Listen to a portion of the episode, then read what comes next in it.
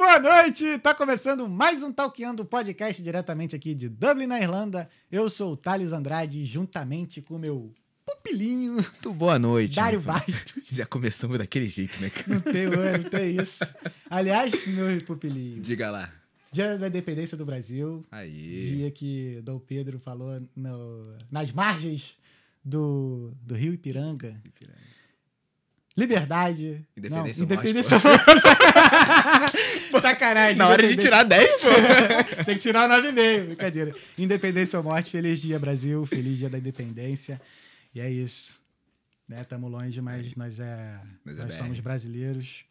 Não negamos as nossas raízes. Carioca, flamenguista, com muito orgulho. Amém. E é isso. E eu tenho muito orgulho de ser brasileiro, de verdade mesmo. É, não nego. Quando onde eu vou, eu falo que eu sou brasileiro. E só o fato de ser brasileiro, assim, a gente é muito bem recebido. Tipo, você não pode. Você abriu a boca, sei lá, por uma hora. E você não falou que é brasileiro. Mas depois que você fala que é brasileiro, o semblante das pessoas muda. Sabe? Então, assim, eu tenho muito orgulho de onde eu vim. Do, e, sim, não tenho vergonha. E é isso. Brasil acima de tudo nessa porra. Enfim. Mas não tem nada a ver com cunho político, tá? Que eu acabei de falar. Porque, assim. Não, porque te- teve uma vez que falaram assim, eu tava, tava junto com alguém, sei lá. É, não vou falar quem é, não. Mas eu tava junto, aí falou assim: não, a gente é de Dublin. Né, algum- uma pessoa perguntou: a gente é de Dublin. Eu, não, a gente não é de Dublin. A gente mora em Dublin, mas a gente é brasileiro. Ponto. Entendeu? Então é isso, Brasilzão. Parabéns e vamos melhorar, né? Que é, que é isso. Hoje, no episódio 198 do Talkeando Podcast, estamos recebendo a Bia Belotto. Ah, essa apresentação. Seja muito bem-vinda, Bia. Obrigada, querida. Muito bom bem-vinda, é uma honra te receber aqui. Fiquei empolgado com essa apresentação que eu não estava esperando. Sim. De falar do Brasil, não estava mesmo, não. Saiu na hora. Zero Foi bem no improviso. Maneiro.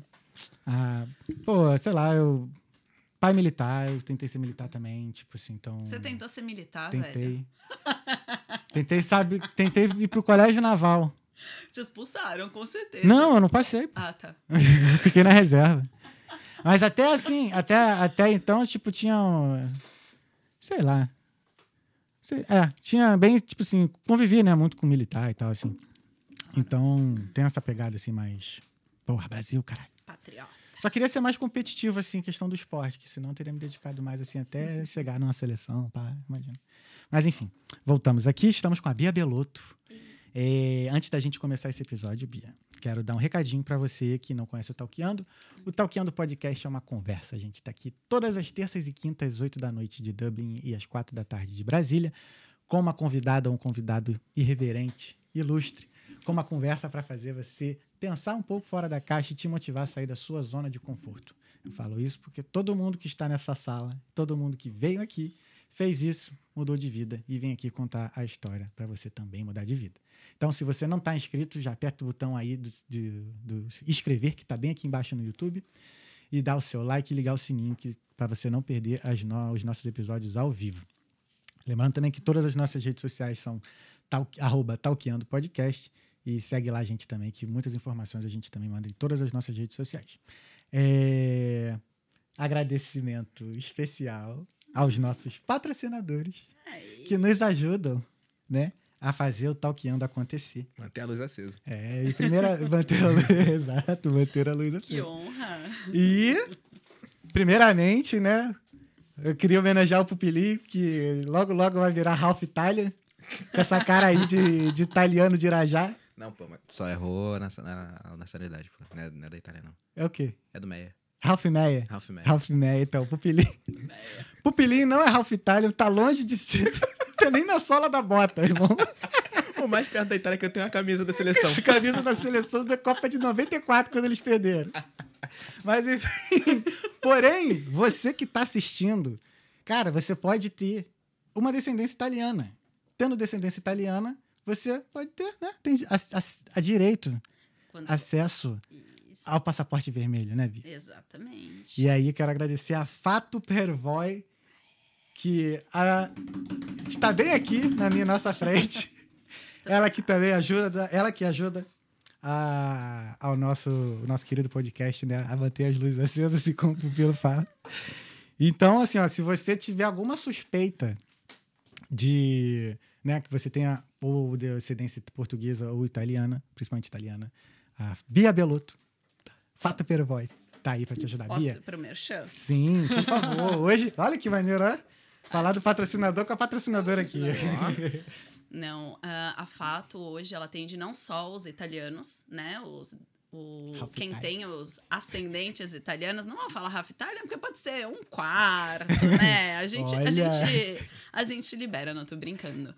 Ah, se você tiver a descendência por sangue, se você tiver a portuguesa, por exemplo, tem um português na família, então a gente tem que fazer um estudo para isso. Se tiver espanhola, a gente faz espanhola também. Até outubro de 2024 a gente pode aplicar para cidadania espanhola Olha. por neto bisneto. Então tem a lei da memória histórica e da memória democrática, tem várias coisas. Rapidinho, aí. Pupili, aquele teu avô lá. Hein, seu. seu, Seu espanhol. Geraldo. seu Geraldo. Não era, ele não era meio lá da Espanha também? Acho que não, Ah, mano. Não. tá, tá descendente do Ué. Piniquim mesmo. Mas né? é tupiniquim, mano. Mas, Mas, aí, você sabe Bia. que às vezes você nem sabe que tem uma pessoa na tua família que tem a, a cidadania, que pode gerar a cidadania. Isso é muito interessante. Ah, Então, às vezes estudando, não tô dizendo que todo mundo tem isso. Uhum. Tem muita gente que me procura e às vezes assim, a região do país não vale a pena pra gente olhar, porque é, por exemplo, aí, rapidinho, só puxa um pouquinho o seu microfone Claro. pra você.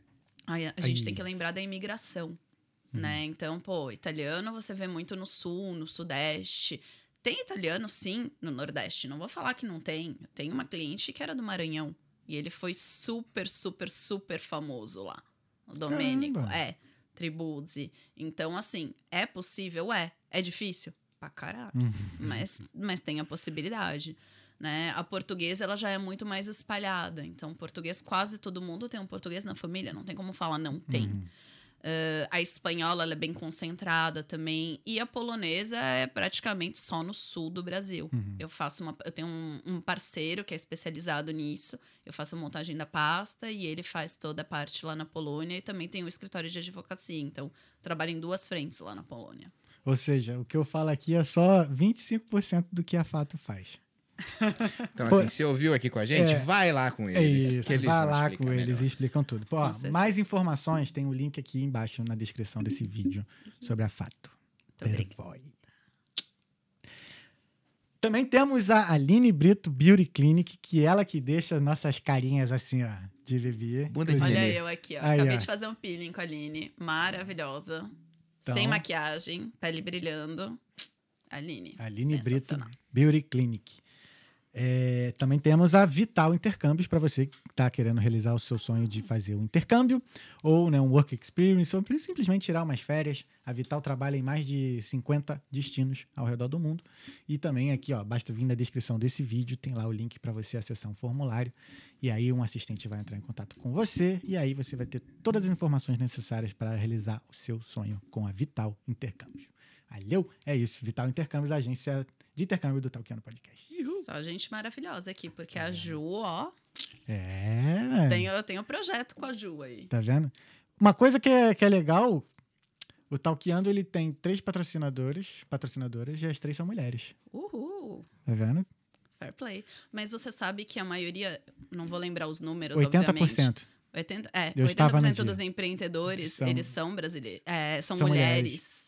Uhum. Dos empreendedores, empreendedores brasileiros, isso é muito interessante. E no último estúdio que você, Uhum. no estudo que você estava no dia, são mais de 1.300 empreendedores. É muito maneiro, né? É muito bacana. E mais de 40% deles ainda não se regularizou.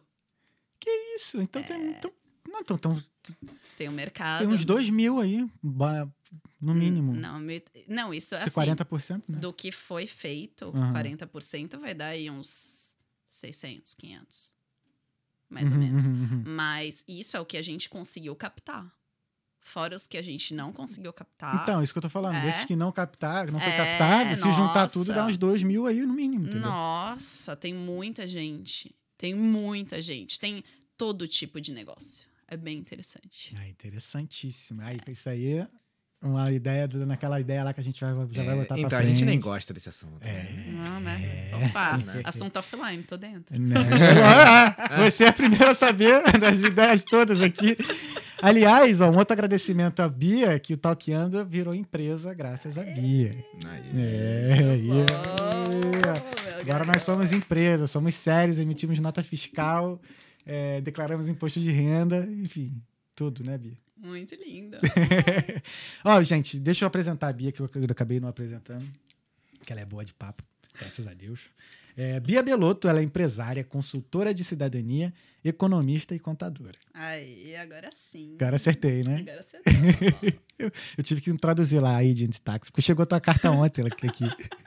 Eu sou agent revenue, isso é fato. Então, aí chegou sua carta ontem, assim. Aí eu ia até te mandar lá a foto, só acabou que eu, que eu esqueci. Eu tenho uma cliente que me recebeu essa carta ela mandou a foto e fez assim: o que o revenue uniu, ninguém mais separa. É. ah. Como é que foi que tu come... Como é que tu começou nessa, nessa empreitada, Bia? Que tu tá aqui já há uns 12 anos. Hum, tô- eu fui e voltei, né? Eu vim Aham. pra cá em 2010. Vim como estudante. Uhum. A história é a seguinte: eu sempre quis estudar inglês. Sempre quis morar fora, sempre falei. Falei, não, vou morar fora e tal. E aí as coisas não estavam dando muito certo no Brasil. Eu trabalhava em empresas legais, mas nada dava, dava muito certo. E aí um, um dia eu fui demitida. Não, tô rindo, Velho, quem nunca? quem nunca? Eu fui. E Qual foi a sensação de você ser demitida? Que eu- Cara, eu, falo a minha depois. foi uma sensação meio zoada, porque eu é dessa vez, né? Essa vez específica. Eu gostava muito da empresa, mas eu não era maduro o suficiente. Entendi. Então, eles precisavam de alguém que fosse mais maduro. Eu tinha todas as competências, eu tinha todos os skills, mas eu não conseguia desenvolver ali. E ele, mas as coisas acontecem de um jeito muito engraçado. Ele me mandou embora. Eu virei e falei: tá, o que, que eu vou fazer agora? Cheguei em casa, olhei assim pro meu computador. Eu falei: bom, não consigo entrar em processo de trainee porque eu não tenho inglês fluente, embora eu tivesse um inglês muito bom não consigo um emprego melhor porque eu preciso do inglês. Eu não tô entendendo qual o problema, então eu vou estudar inglês. Só que, alguns. Isso foi em 2010, né? Um ou dois anos a- de- antes disso, eu tive visto negado para os Estados Unidos. E isso Caramba. me bloqueava de ir para qualquer lugar. Porque na época eu tinha, sei lá, 22, 23 anos, eu ia passear. Passar Sim. duas semanas em Nova York. E aí eles, eles negaram meu visto. Eu fiquei muito chateada. Falei, velho, agora eu não consigo ir pra lugar nenhum. Então você começa a pensar, né? Canadá, esquece, porque eles vão perguntar sobre o visto dos Estados Unidos. Estados Unidos, muito menos. Ah, Austrália, Nova Zelândia, não, porque eu tive visto negado. Caraca. Era assim. Uhum. UK, esquece, visto negado, não tem como. Irlanda. E aí, eu lembro que eu tinha um colega que ele veio morar no UK e ele tinha cidadania italiana. Isso, ele veio em 2009. Eu liguei pra ele. Eu falei, pô, tô pensando em vir. Ele, meu, vem. Aí eu falei, tá, mas eu tenho a questão do visto e tal. Aí ele, pô, Bia, vai pra Irlanda. Aí eu, que porra é essa? Is Irlanda na UK? Aí todo mundo se pergunta isso. Ai, que caralho. Bom, aí eu entrei na primeira agência de intercâmbio. Juro, eu fui demitida no dia 30 de março. No dia 30 de abril eu tinha embarcado. Mas assim, eu entrei na primeira agência de intercâmbio que eu vi.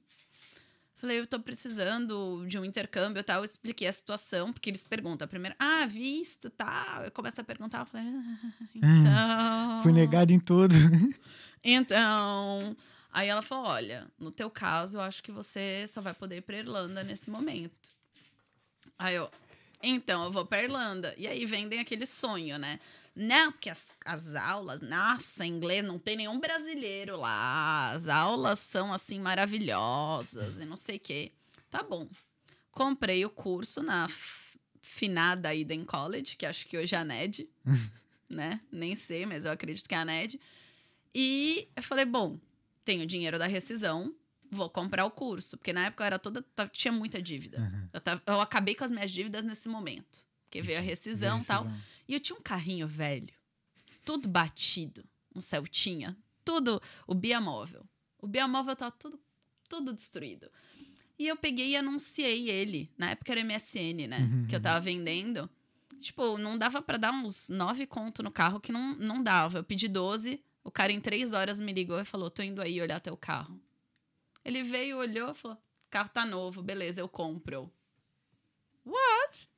Simples assim. Simples assim. Então, era, era pra ir. Aham. Em um mês eu tinha resolvido tudo, vendi tudo que eu tinha, tudo, absolutamente tudo. Por quê? Junto com isso, teve a questão do documento da minha família. Que eu tava. Eu, depois eu conto um pouquinho a história, mas eu estudo sobre cidadania desde que eu tenho 12 anos de idade. É uma longa história, eu não fui trabalhar com isso porque eu fiz meu processo de cidadania. É. É bem interessante a história. E aí vim parar na Irlanda, cheguei aqui, primeiro de maio. Frio. Do caralho. Mais um. Não, é- aquele, aquele ano, que foi 2010, fez um frio. É, foi 2010 que nevou, né? Nevou, né? É, no, em novembro. Nossa, ne- Eu fiquei sabendo quando Passei- nevou em 18 aqui. passei fome nessa. Já conto. Que isso, cara. Foi um dos motivos pelo qual eu voltei pro Brasil. Aham. E aí, meu, vim pra cá, intercâmbio, e vamos lá. Aí cheguei aqui, eu falei, velho, tinha muito pouco brasileiro. Uhum. Naquela época quase não tinha. Mas nas escolas, a concentração era muito alta. Então eu falei, tá, como é que eu vou fazer pra melhorar o meu inglês, né? É, Não, peraí. Preciso contar essa história que é muito boa. Quando eu vim pra cá, eu vim por eh, Amsterdã. Uhum. E aí eu parei 12 horas em Amsterdã. Não fiz nada que minha mãe não aprovaria, obviamente, porque senão eu ia perder o voo. E aí, quando eu cheguei aqui, primeiro que eu fui parada na imigração, porque o computador do cara da imigração não estava funcionando. E aí eu fiquei meia hora com ele ali. E eu tinha uma cartinha dizendo que o meu inglês era intermediário. E aí, quando eu entreguei a carta, ele, ele ficou assim: ai, que porcaria, não vou poder conversar com você e tal. E aí eu comecei a conversar com ele. e a gente ficou conversando. E aí eu descobri que eu era fluente em inglês, eu não sabia. Porque eu sempre tive medo. Pô, mas tu entendeu direto, assim, Direto. o inglês deles? Direto, eu comecei a conversar com ele. Aham. Eu, eu fiz cultura inglesa. Também. É, então, assim, você às vezes. "Ah, what? Aí o cara repete, você. Ah! E sim, vai. sim. Mas eu tava tão assim, poxa, já tô viajando há 30 horas. O cara me parou aqui, não quero ficar parada na imigração, né? A gente ficar com medo. E ele foi tão educado, foi tão. Ele só xingava o computador, batia no computador. E aí, na hora que ele tava pegando a papelada, ele olhou ali. Aqui tá dizendo que você tem inglês intermediário, mas tá conversando comigo esse tempo todo. Aí eu. Pois é. O que eu vou falar? Eu, eu- não, eu não tenho nenhum certificado de inglês, serve? Aí ele, ah, ok. Tipo, welcome to Ireland, todo fofo. E na época eu tinha um amigo que ele falou o seguinte: Bia, ó, primeira noite não pega acomodação, fica na minha casa. E eu falei, tá bom, amigo do bairro, né? Tava aqui, ele tinha cidadania também, tava ele irmã. Aí, cheguei, liguei pra ele. Primeiro que ainda tinha orelhão, né?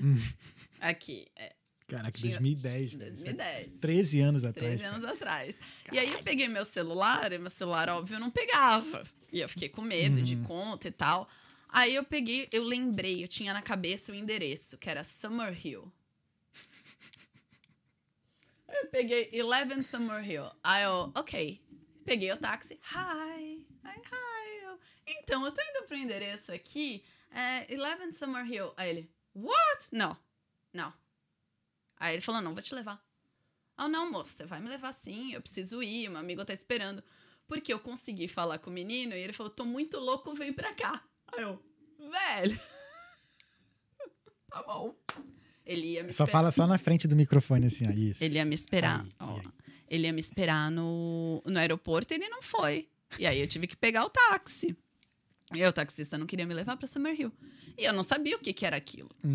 Pois bem, cheguei e o taxista desesperado. Desesperado de me deixar lá. Ele falou: aqui não é lugar pra uma moça a essa hora, porque eram, sei lá, nove, dez da noite, já tava tarde. Aí os meninos desceram, ele e um amigo tal, pegaram minha mala, subiram. Aí eu, oi, tudo bom? Tudo. Ó, a gente já tá muito louco aqui, então a gente vai pegar e vai pra uma balada. Se quiser, você pode ficar aí, tá? Aí eu. Tá. Chegou desse jeito. Falei, bom, Caraca, já de olho no furacão. Aí tinham duas meninas que, inclusive, adoro elas. Elas eram irmãs, a Andrea e a Alessandra. elas que me salvaram. Elas salvaram, assim, o meu intercâmbio inteiro. Inclusive, a Andréia ia fazer os doces do casamento lá. Ah, de olha. tão gente boa que ela é. Ela tá de férias, infeliz. Aí elas começaram a conversar comigo, começaram a me explicar um pouco como funcionavam as coisas. Aí a amiga dela, a irmã dela falou assim, Ale, ah, eu te levo para tirar PPS, eu te levo para fazer tudo. Nossa, não, eu, eu, eu, eu vou com você porque os meus horários são flexíveis. Então, assim, acabou que eu vim por conta, né, de um amigo que ia me ajudar. Já comecei me lascando logo que eu cheguei. Fui parar lá na Summer Hill, depois ele me levou pro hotel e assim, fica aí com Deus, filha. Nem quis falar comigo, não quis me ajudar com nada. Zero. Aí tudo bem. Estou aqui na Irlanda. Falei, eu preciso. Eu vim com um dos objetivos de pegar e pagar os 500 euros que tinham achado o documento do meu italiano, que ficou três anos procurando. Falei, bom, vou pagar esse documento, mas para isso eu preciso trabalhar. E aí começa a procurar emprego no meio da recessão. Como é que você vai arranjar emprego? Primeiro que assim, os landlords Caraca. pegavam você na rua. Ah, Vem aqui, pelo amor de Deus, ó, tem um apartamento para você. Nossa. Eu aluguei, a gente alugou um apartamento que era na Dorset. É, ele, ele tinha três dormitórios. Um, dois, três dormitórios, uma sala enorme, dois banheiros e uma suíte. E a gente pagava mil euros. É, apartamento velho. Ficamos um mês sem, sem água quente. Assim, mas era um apartamento. Uhum. Hoje em dia você não acha isso. De jeito nenhum. Enfim, aí eu fui para esse apartamento, conheci um pessoal, né? A gente alugou o apartamento junto e eu acabei tendo uma, um- um estresse com uma pessoa, porque eu sou muito calma, né? eu sou muito calma. E eu acabei Sabemos. é. Sou brava. eu tive. Na verdade, foi a menina que teve estresse comigo, porque ela tem uma personalidade muito parecida comigo. Ela teve estresse comigo e a gente quase se pegou. E na hora que eu ia me pegar com ela, eu falei: não vou fazer isso. Saí andando, eu falei: eu vou embora. Saí, naquele dia eu recebi uma ligação dizendo que eu tinha sido chamada para um au pair. Boa. Aí eu falei, bom, minha forma de me livrar dessa pessoa. E fui. Então, o meu intercâmbio nesse ponto foi muito legal, porque eu não achava que eu falava inglês. Aham. Eu tinha, óbvio, todo mundo fala um pouquinho errado, tem erro de concordância, mas eu tinha muitas coisas que ainda faltavam conectar. E o fato de eu ter ido para au pair foi muito importante, porque primeiro eu me senti dentro da família. Eu era a irmã mais velha mesmo. Era uma criancinha de cinco e o menino era de, tinha três. A menina fez 18 anos esse ano. Caraca. Eu tenho contato com eles até Maneiro. hoje. E aí eu dirigia. Eu, eles me deixavam um carro, eu ia pegar as crianças na escola, então pegava uma criança, depois pegava outra criança, levava elas pro parque, era muito divertido. E de sexta-feira, eu ficava com o pai tomando cerveja na casa e ele ficava me corrigindo. Maneiro. Era muito da hora. E meus, meus amigos todos, ai, não, sexta-feira, né? Vamos sair, Bia, não sei o que. Sábado a gente sai, sexta não.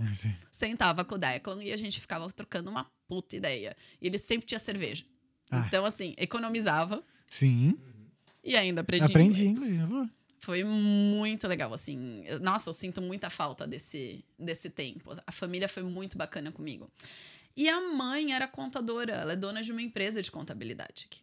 Só que ela não me contou das histórias. Então, assim, tem coisas, como eu falei, eu era muito imatura. Tinha coisas que eu não entendia. Entendi. E aí ela falava assim: pô, mas você trabalha com finance, por que, que você não estuda o ACCA? Aí eu, que mano é ACCA? Quero ser contadora? Pá. Que mano é contadora? Não, não sou economista, não tem essa de contadora. Desdenhando. Só que não me explicaram que naquela época o ACCA já dava o visto. Que era um 1A. Então eu teria uma possibilidade, se eu começasse a estudar pro ACCA, de ficar aqui. Sim. E aí eu. Aquelas coisas, né? Jovens, né? Jo- jovens. Jovens. Jovens. E, assim, resumindo, né? A parte de 2010 foi isso. E aí o que, que aconteceu? Teve a nevasca. Sim. E quando teve essa nevasca, todo mundo, assim, quem não tinha emprego ficou sem emprego. Então, eu fiquei, eu trabalhei nessa, nesse au pair até outubro. Em outubro eu saí do au pair, eu falei, não, eu arranjei emprego na época no Howard the Moon. Falei, vou trabalhar aqui no pub e tal, vou me virar. Só que o pub me dava, sei lá, 10, 12 horas por semana. Por mais que a- o custo de vida fosse baixo, não dava. Eu comecei a fazer vários bicos. Então, eu, meu, Olha. eu vendia hot dog no estádio, na Drinks to You. Eu vendi cerveja no estádio. Eu fiz propaganda de energético. Eu contei estoque de farmácia.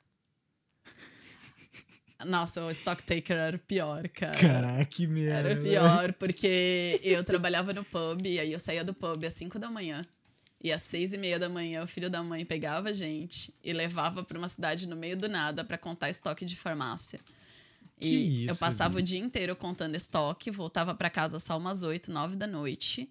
E ele atrasava nosso pagamento em 3, 4 meses. Assim, é, era um filho do Michael.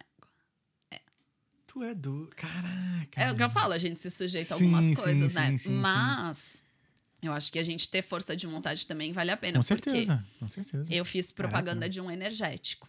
Como é que foi isso? tipo, na propaganda de televisão? Ou Não! É, eu tinha um amigo que ele trabalhava nessa Drinks to You, Memé, que Uhum. hoje é um, é um meu contador lá no Brasil. Boa. Memé é gente boníssima. Uhum. E ele era. Ele, como ele estudava um pouco de contabilidade e tal, ele era contador do da Drinks to You. Ele ajudava a fazer a contabilidade lá. E ele virou e falou assim: olha, a galera tá precisando de pessoal pra fazer umas meninas tal, pra fazer propaganda.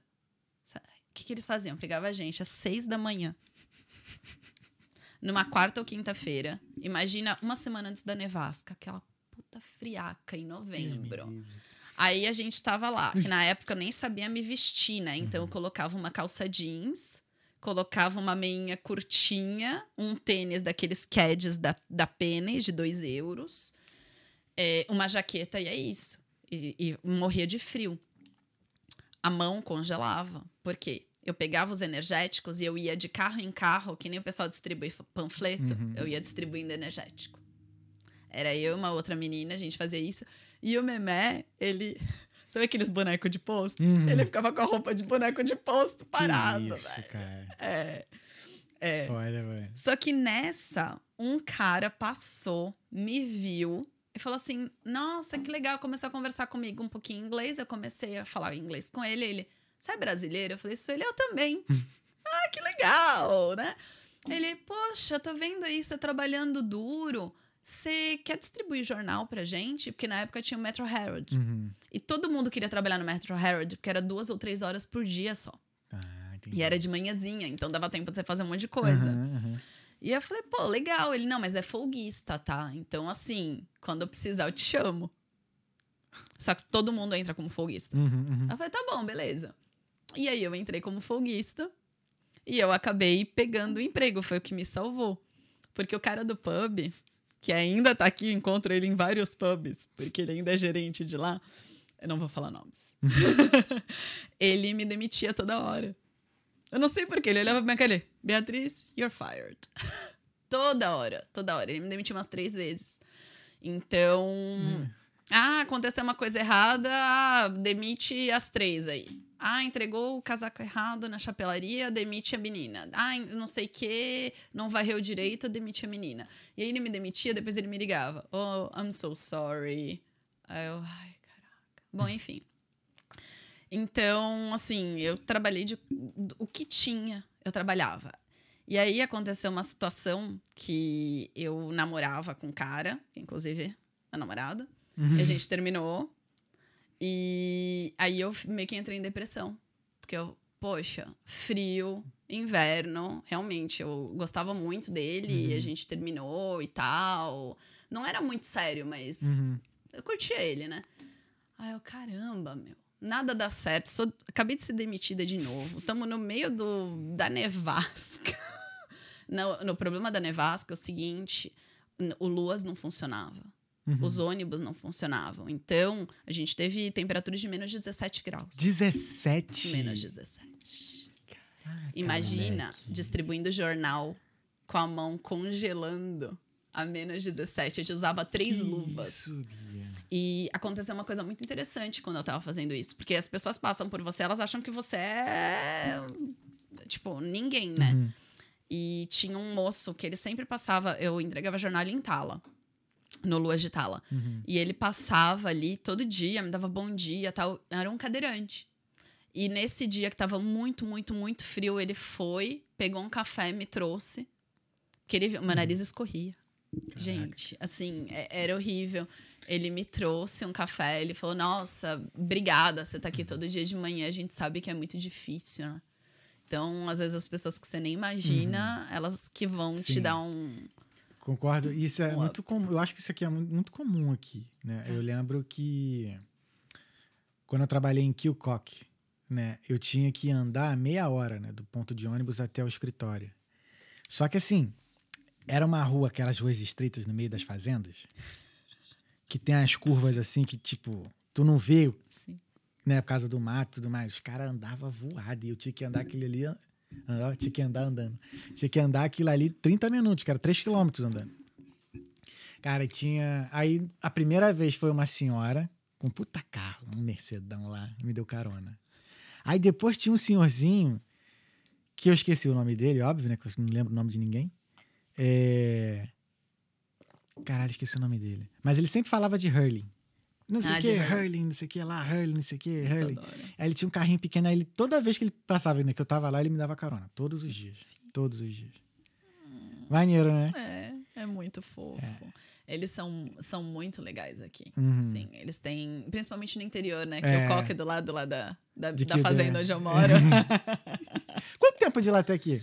Olha, hoje eu demorei 42 minutos. Tava engarrafado ou veio voar? veio Hum, Não, direto? eu vim direto. Ele falou, veio direto. Mas são 35 quilômetros, 30 quilômetros mais ou menos. É, dá aí meia hora, então. É, né? Meia não- hora, 40 minutos. Não é, não é ruim. À Uhum. noite, assim, sem trânsito, 30, 32 minutos.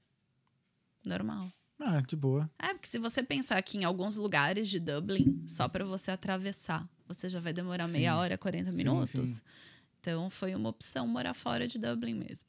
Não, Mas Não, também é porque onde tem vaga hoje em dia, né? Pra casa, né? Não tem muito Cara, vaga, né? a gente a gente ia comprar em City West. Mas Do aí é que eu, eu tenho apartamento em Tala, né? Então assim, Uhum. vamos ver em City West, porque a gente já conhece a região Uhum. e tal. Mas a gente não se arrepende de ter morado, mudado, porque a gente queria morar. A gente fala que a gente queria cora- criar cabrita, né? Foi Queria- pro matinho. eu queria ir pro meio do mato. A Uhum. gente queria mais meio do mato, não afastado, mas a Uhum. gente queria que fosse no máximo a uma hora do aeroporto.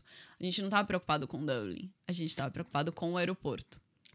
Justo. É, então, eu acho que, de novo, as coisas aqui em Dublin, elas acontecem de um jeito que você não entende, Uhum. mas elas acontecem na hora certa. E a casa caiu na nossa cabeça na hora certa. Então, e ainda teve, um, teve uns rolinhos aí, porque nada é fácil nessa Sim. vida, né? teve uns rolinhos, mas a construtora, por ser uma construtora pequena, Uhum. eles aguardaram. Aguardaram o quê? Eles aguardaram. A gente teve um, um rolo aí Ah, tá. de, proce de processo Aham, e a gente tinha que aguardar um processo. aham. A gente não podia pegar e, e comprar. Entendi. E quando foi o dia que ia sair o processo, não saiu. E aí a gente, eu conversei com a construtora, eu falei, olha, não deu.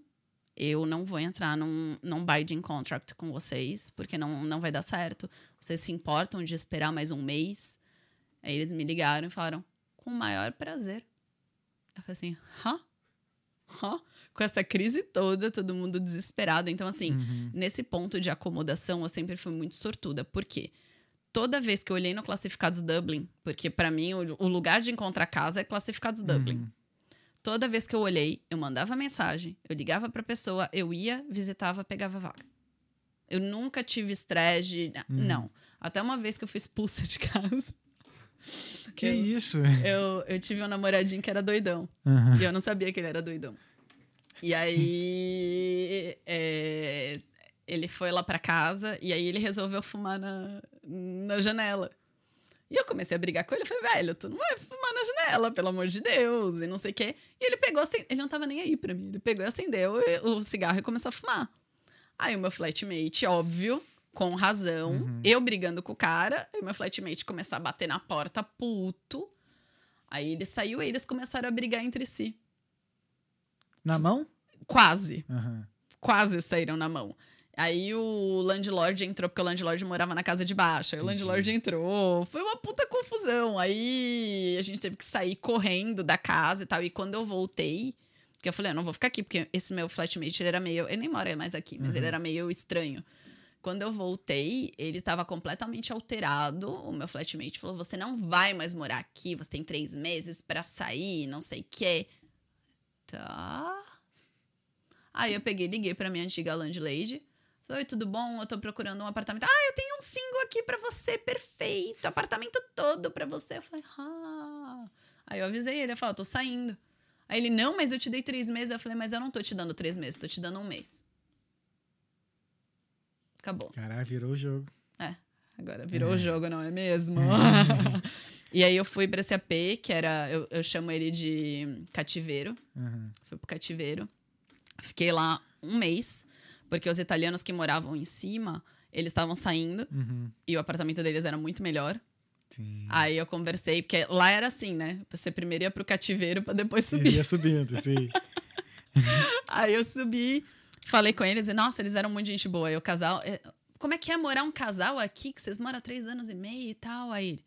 Ah, casal não é bom, não, não, não. E a mulher dele, não, casal é ótimo. Eu não vou morar sozinha aqui, que pode, casal, não. Pô. E aí eu, eu mudei pra lá e eu terminei com o cara, porque eu descobri, né, óbvio, o cara era encrenca. E, e fui, fui morar lá. Foi, foi, foi da hora, foi, foi uma época legal. demais. Foi bem da hora aquela época.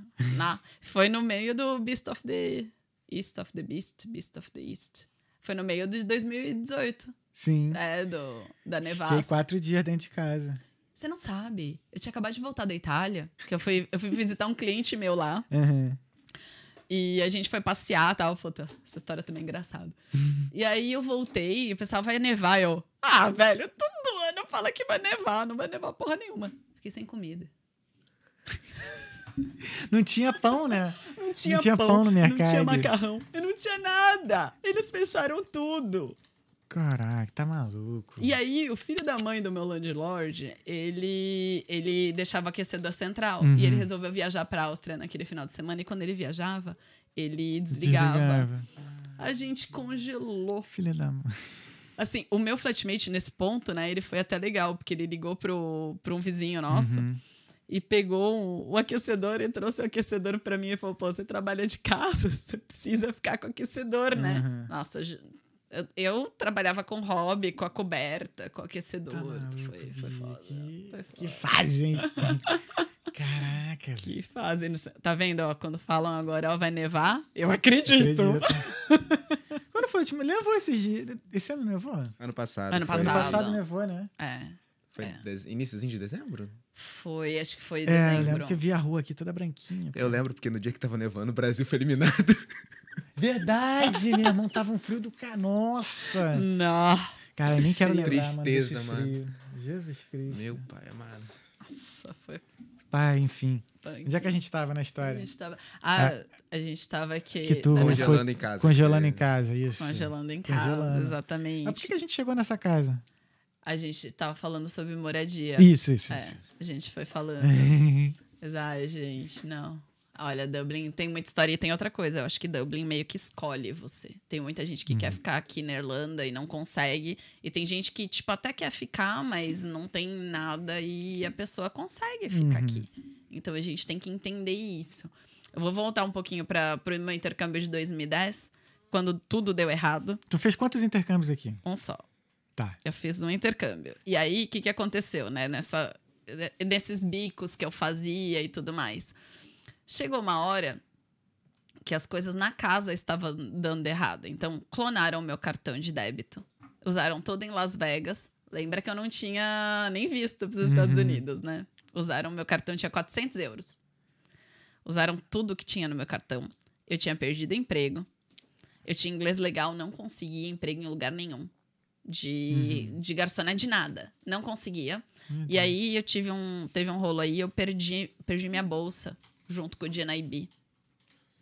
Em- Não, tu ficou pelada. Fiquei pelada, exatamente. Eu não tinha uma cópia do DNIB, eu era bobinha, não sabia que não precisava andar com o DNIB. Eu achei que eu tinha que andar com uma identificação. E eu não tinha 300 conto para fazer um novo DNIB. Eu falei, bom, vai vencer, né, daqui a pouco. Eu falei, nem, nem vou fazer, vou continuar aqui. Bom, chegou menos 17 graus. Queimou o boiler da minha casa. Ficou um mês e meio sem água quente. Eu tinha que ir nos vizinhos tomar banho de água quente. Tomar banho de assim dia não. Aham. Era assim, que aí eu ligava pro vizinho, oi, tudo bom? Posso ir aí? Pô, Aí eu ia, tomava banho, lavava a cabeça. O resto, filho, era lenço umedecido, porque não tinha água. Lavar roupa, eu ia na casa do meu antigo flatmate. O pessoal me odiava lá, porque eu chegava já com a malinha, punha a roupa pra lavar, Uhum. esperava lavar e secar. E embora. Ficava mudo. Caraca, Bia. Aí quebrou a geladeira. Calma, que desgraça pouca. é. Quebrou a geladeira. Colocamos toda a comida do lado de fora da balcone, né? Porque tava Sim. congelado, aí os passarinhos lá e comiam as, as comidas. Puta que pariu. Então, assim. Possível uma coisa dessa. Não, Eu tudo, tô esperando a parte que fica boa, mas vamos. tudo dava errado. Aí chegou um momento que eu falei assim, velho. Não, já era fevereiro já. Foi, foi, foi muito intenso esse inverno. Falei, cara, eu não sei mais o que, que eu faço. Eu tô trabalhando duas horas por dia, eu não, não posso, não consegui a cash in hand. O que, que eu faço? Aí eu abri o meu e-mail, a minha passagem pro Brasil tava comprada para abril. Eu falei, bom, quer saber de uma coisa? Eu tenho a passagem para abril, eu vou embora. E aí eu peguei, arrumei minhas coisas aqui e fui embora. Tipo, fiquei mais uns meses, né? Dois meses, fui embora.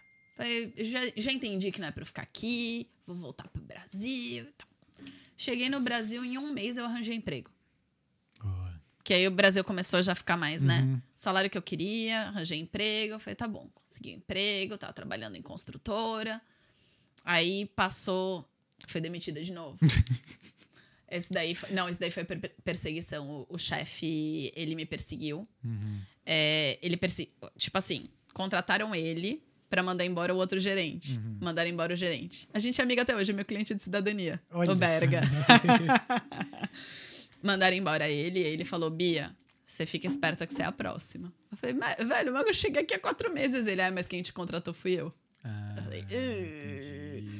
Aí ele pegou, ele falou: Não gosto de você, quando eu puder, eu vou te mandar embora. Ele me mandou embora. Pra mim, ok. Em um mês eu arranjei um outro emprego, assim, super emprego, que eu fiquei dois anos com o pessoal lá na Óticas Carol. Pessoal, gente boa pra caramba. óticas, cara. É, trabalhei lá com eles. Eu estruturei a área de controladoria, foi bem legal. Pô, maneiro, hein? É, porque eles estavam fazendo a due diligence, eles estavam vendendo a Óticas Carol, na verdade, para um fundo, que era de Londres, e depois esse fundo ia vender para Luxótica, que foi o que aconteceu. Então, a Caraca, gente. Lux Ótica. É, a Luxótica comprou a Carol. Então a gente tava preparando todo o terreno na época. E eu falei, nossa, e assim, foi uma puta oportunidade, foi um puta aprendizado. Eu tive um chefe maravilhoso lá. Eu não falei aqui, mas tu é de onde mesmo, Bia? Sou de São Paulo. São Paulo, se tu tá falando. Lá no São Paulo tinha aquela óticas do povo? Não.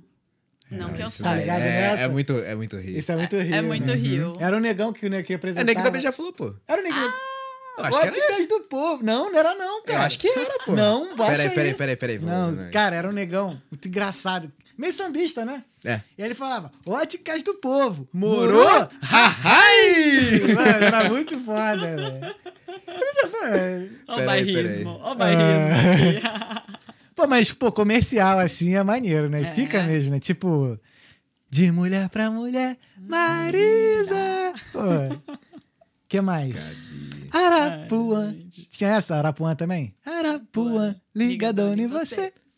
Nossa, eu jurava que era o. Não era Neguinho Beija-Flor. não, não, pô. não, não, não. Não é da época do pupilinho, né? O primeiro foi o Grande Otelo, né, dos anos 90, e depois Sim. foi esse cara aqui que eu não lembro quem que é. Caraca, Grande Hotel. Cara, Grande. Hotel acho que foi aquele filme que. Pô, um filme nacional muito bom, cara. Que Grande é de, do é um folclore clássico. brasileiro. Hã? Ele é um clássico. Sim, só que tem. Acho que tem uma cena que ele toma banho, aí, tipo, ele fica branco. Não é Macunaíma, não, né? É, Macu- isso, Macunaíma, pô. Ah, esse. É ele mesmo que faz, né? Macunaíma, sério, é escrotão o filme. ah, vai. Pô, tem uns filmes brasileiros que são maneiros. Tu curte filme brasileiro? Gosto. Gosto bastante. É, eu tenho, tenho visto muito. tem- não tenho visto praticamente. A última coisa que eu vi foi uma série israelense. É, não lembro a última que eu vi. Então, Mas daí eu não vi. é, eu vi The Beauty, The Beauty Queen of Jerusalem. Hum, Muito boa. Virou minha novela, só que Não. acabou já. A série não tem mais pra ver. Tá órfão de série? Hã? Tá órfão de série? Tô. Nossa, sentimento ruim. Ai, gente, não, eu não, não posso, não perco a vida. É, então, mas é por Perco conta disso. Eu vida, não assisto, porque senão eu fico maratonando ali. Eu não tenho tempo, filha. Trabalho das 8 às 9. Uhum. Eu, não, não, não- eu tô aqui por um milagre. Eu travei minha agenda. Aí, eu falei, tá vendo? Tá vendo? Aliás, a gente tinha marcado um dia, depois a gente teve que desmarcar. né? Enfim. É Mas que acontece. Entrou, entrou um cliente na agenda que eu não tinha como falar não. Entendi, entendi. Aí. A gente perdoa, a gente perdoa. Pecado. Que a gente recebe uma, par- uma farpela também desses clientes aí. não vou negar, não, é? Não, é Não negar, é. Se ela não tiver cliente, não tem farpela pro talqueando, pô. É, não. Mas, Bia, Conte. tu voltou pro Brasil, aí tu foi demitida, tu, depois tu foi demitida de novo, aí pegou um trabalho que teve dois anos e aí. Isso. E aí que foi o divisor de águas, porque na Óticas Carol, o Aham, meu isso, gerente, Óticas é, o meu diretor, ele era muito, muito open mind. Uhum. E aí ele falou assim: Bia, tá na hora de você fazer uma pós-graduação. Maneiro. Aí eu, ah, ele é, a gente não vai te ajudar, mas eu posso te liberar mais cedo pra você ir pra aula. E, foi, na- é, é, e foi na época que a minha empresa mudou pra. Era na Vila Olímpia e mudou pra Barueri. E aí eu entrei na GV ali em Barueri, Uhum. fui fazer controladoria, gestão financeira e auditoria. E isso abriu portas pra mim aqui na Irlanda, porque eu não tinha pós, só Uhum. tinha faculdade. E essa pós, quando eu voltei, fez com que eu eliminasse quase metade, mais da metade das provas. Maneiro Aqui. demais. Então, por isso que eu falo, às vezes a gente não entende porque que as coisas acontecem, Aham. mas elas acontecem do jeito que tem que acontecer Sim. direitinho. Então eu fui pra lá, eu acabei. Tive um, um relacionamento e eu ia casar. Paguei o casamento. Tá, casamento pago. E aí eu comecei a perceber que não era aquilo que eu queria. E quando eu comecei a perceber isso, foi mais ou menos nessa época, oito anos atrás, que era agosto, setembro, eu comecei a mexer com a minha cidadania italiana de novo. E quando eu comecei a fazer isso, o assessor que ia me ajudar, que já é morto, que Deus o tenha, é. é longa história. Isso daí, nossa, se ele não morresse, eu matava. Mas, isso, cara? É, o negócio ficou pesado. Ele me convenceu a pegar um cliente. A história começou assim. Ele me convenceu a pegar um cliente. Por quê? Agora eu vou voltar para para minha para o meu mundo da cidadania, né? Tu Quando eu falou que começou a ver cidadania com, com 12, anos. Mas quando eu tinha 5 anos, eu vi um programa de TV do Silvio Santos. Aham. E aí eles falaram que era descendente disso, descendente daquilo. Aí eu falei pro meu pai, eu falei, pai, a gente é descendente de quê? Ele começou a rir da minha cara. Eu falei, você tá rindo por quê? Ele, porque todos os meus avós são italianos. Aí eu, legal. Aí lá fui eu pro lado da minha mãe. Mãe, você é descendente de quê? Aí minha mãe, ah, sua avó é de Minas, né? Então deve ter português, deve ter tudo, índio e tal. O seu avô é italiano. Aí eu, ah, legal. Cinco anos a criança. Aí quando eu tinha uns 12, eu fiquei com isso na cabeça. Uhum. Porque eles sempre souberam que eu queria morar fora. Eu sempre disse pra família. Com uns 12 anos, eu estudava, fazia cultura inglesa, era na frente do consulado italiano, em Nossa. Aí ela foi a criança, né? Ai, tudo bom? A italiana lá com aquela cara fechada. Eu, eu vim ver a pasta do meu italiano tal. Ela, qual o nome? Aí eu, nossa. Aí eu falei o nome, não tem essa pasta aqui. Aí eu falei, tá bom, não tenho granudos, eu tenho beloto. Ah, tenho beloto. Aí eu falei o, o, o nome. Como é que ela perguntou? Como é que ela falou? Engraçadinho. ah, vai, virar meme, Lance né? tá... Não, ela era muito grosseira. E ela pegava as coisas assim, Ela jogava as coisas. Aí eu, ah, eu não sei o que eu quero fazer minha cidadania. Ela, patronato. Aí eu, tá. eu falei, bom, tá bom. Então tem os patronatos aqui e tal. Na época não tinha muita internet. 12 anos foi quando começou a internet, 97, ó. Eu denunciando a idade. Aí eu peguei a listinha de patronatos. Eu lembro até hoje que tinha um patronato que era do lado de um lugar que eu trabalhei. E aí depois, quando eu fui mais velha, com 17, 18 anos, que eu comecei a trabalhar na Colgate, eu tinha que andar todo dia do metrô até a Colgate e tinha um patronato ali. O que, que é patronato? Patronato é um. É como se fosse uma. Não é um, um consulado, mas é como se fosse um grupo de pessoas que se reúnem e eles auxiliam o pessoal da cultura italiana para não morrer. Uhum. Então, ah, tem os patronatos, eles cuidam na parte de documentação, para pessoas que querem fazer documentação, para não sei, festas típicas. Então, tem vários patronatos espalhados no mundo. E não é do governo. Então eu fui no patronato pedir ajuda. E aí a mulher falou: olha, você primeiro precisa montar a sua árvore, depois você montar a sua árvore, você precisa ver a documentação e tal. A mãe do meu pai, ela que era filha dos italianos, ela faleceu com 103 anos de idade. É, quando eu voltei da Irlanda, ela ainda estava viva. Caraca. E aí eu sempre tentava conversar com a minha avó, né? E minha avó dava de louca. Porque tem, tem, tem uns velhos que gostam de fazer isso, né? De dar de louco. Ela dava de louca, ela mudava de assunto. Então, toda a minha pesquisa foi o que fiz. A minha família não ajudou. Não ajudou. A história era assim: ah, o meu, o meu pai, ele era, ele era. Ele era de Nápoles. Ele tinha um hotel chamava Conde de Turim. Aí eu, o que, que uma pessoa de Nápoles tem um hotel chamado Conde de Turim? Weird. Conde de Turim. É, aí eu peguei, fui fazendo as anotações. Então, vovó, eu precisava, na verdade, como minha avó era viva, né? Eu só precisava dos pais dela. Mas eles, ninguém queria me dar informação. Mas por quê? Algum trauma? Não sei. A véia morreu sem eu conseguir descobrir isso, né? Mas não queriam me dar. O meu pai ainda me ajudou bastante, me deu algumas, alguns dados, mas no dia que eu vim pra cá da segunda vez, ele falou que ele nunca me ajudou porque ele sabia que eu pegava o passaporte e não voltava. Caraca. Então a gente tem que entender, né? Uhum. Aí eu fui fazendo a minha pesquisa. Eu tive uma amiga que ela foi no cemitério, porque ela tinha horário de estagiário, né? Então ela foi no cemitério para pegar os- as informações do meu italiano. Ela descobriu. É, eu falei, ó. Porque a minha família, lá atrás, eles foram donos de uma área que era que é onde é o cemitério do Araçá hoje, que é bem central lá, do lado do Metroclínicas. E minha avó falava, nossa, porque a gente tem um túmulo muito bem localizado. É Como se o morto fosse pegar o metrô pra dar rolê, né, vó? minha avó, ela era engraçada. Desculpa. Nós temos uma casa da morte muito legal quando a gente. Né? É, não, ela, ela é bem de frente ao metrô. Grande bosta. Enfim. E aí eles, por conta de venderem o terreno, eles acabaram ficando com, com essa parte lá, com esse terreninho lá. O terreno jazigo, né? Fala jazigo. E aí eu pedi pra minha amiga, eu dei a localização, minha, minha amiga conseguiu, pegou a certidão de óbito dele, com óbito a gente conseguiu o casamento, com o casamento eu peguei algumas informações, tava tudo errado, tudo errado. E quando eu tinha 15 anos, eu contatei uma pesquisadora, que é uma grande pesquisadora, até hoje, e ela pegou e falou assim: Você nunca vai encontrar esse documento, porque o nome da mãe tá errado. Aí eu já, tum, anteninha ligada. Beleza, isso 2015. É, 2015 não, eu tinha 15 anos. Aí morreu o assunto. Um pouquinho antes de eu ser demitida da primeira vez, eu trabalhei na, numa farmac... farmacêutica, não, né? Medical Devices. E eu conheci um cara que tinha acabado de ir pra Itália. E ele tinha ido pela Tia Lei e tal, não sei o que, que ela era a mais famosa. Eram poucos assessores na época, né? Então eu conhecia, eu falei, nossa, me passa o contato dela que eu vou ver se ela acha o meu documento.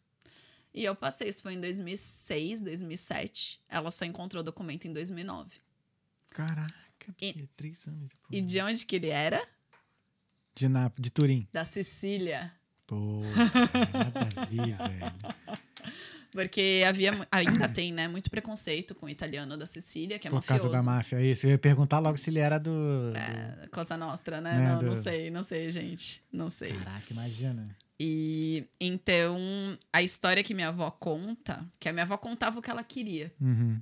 É que meu bisavô foi pro Brasil para casar com a mãe, com, a, com uma tia dela.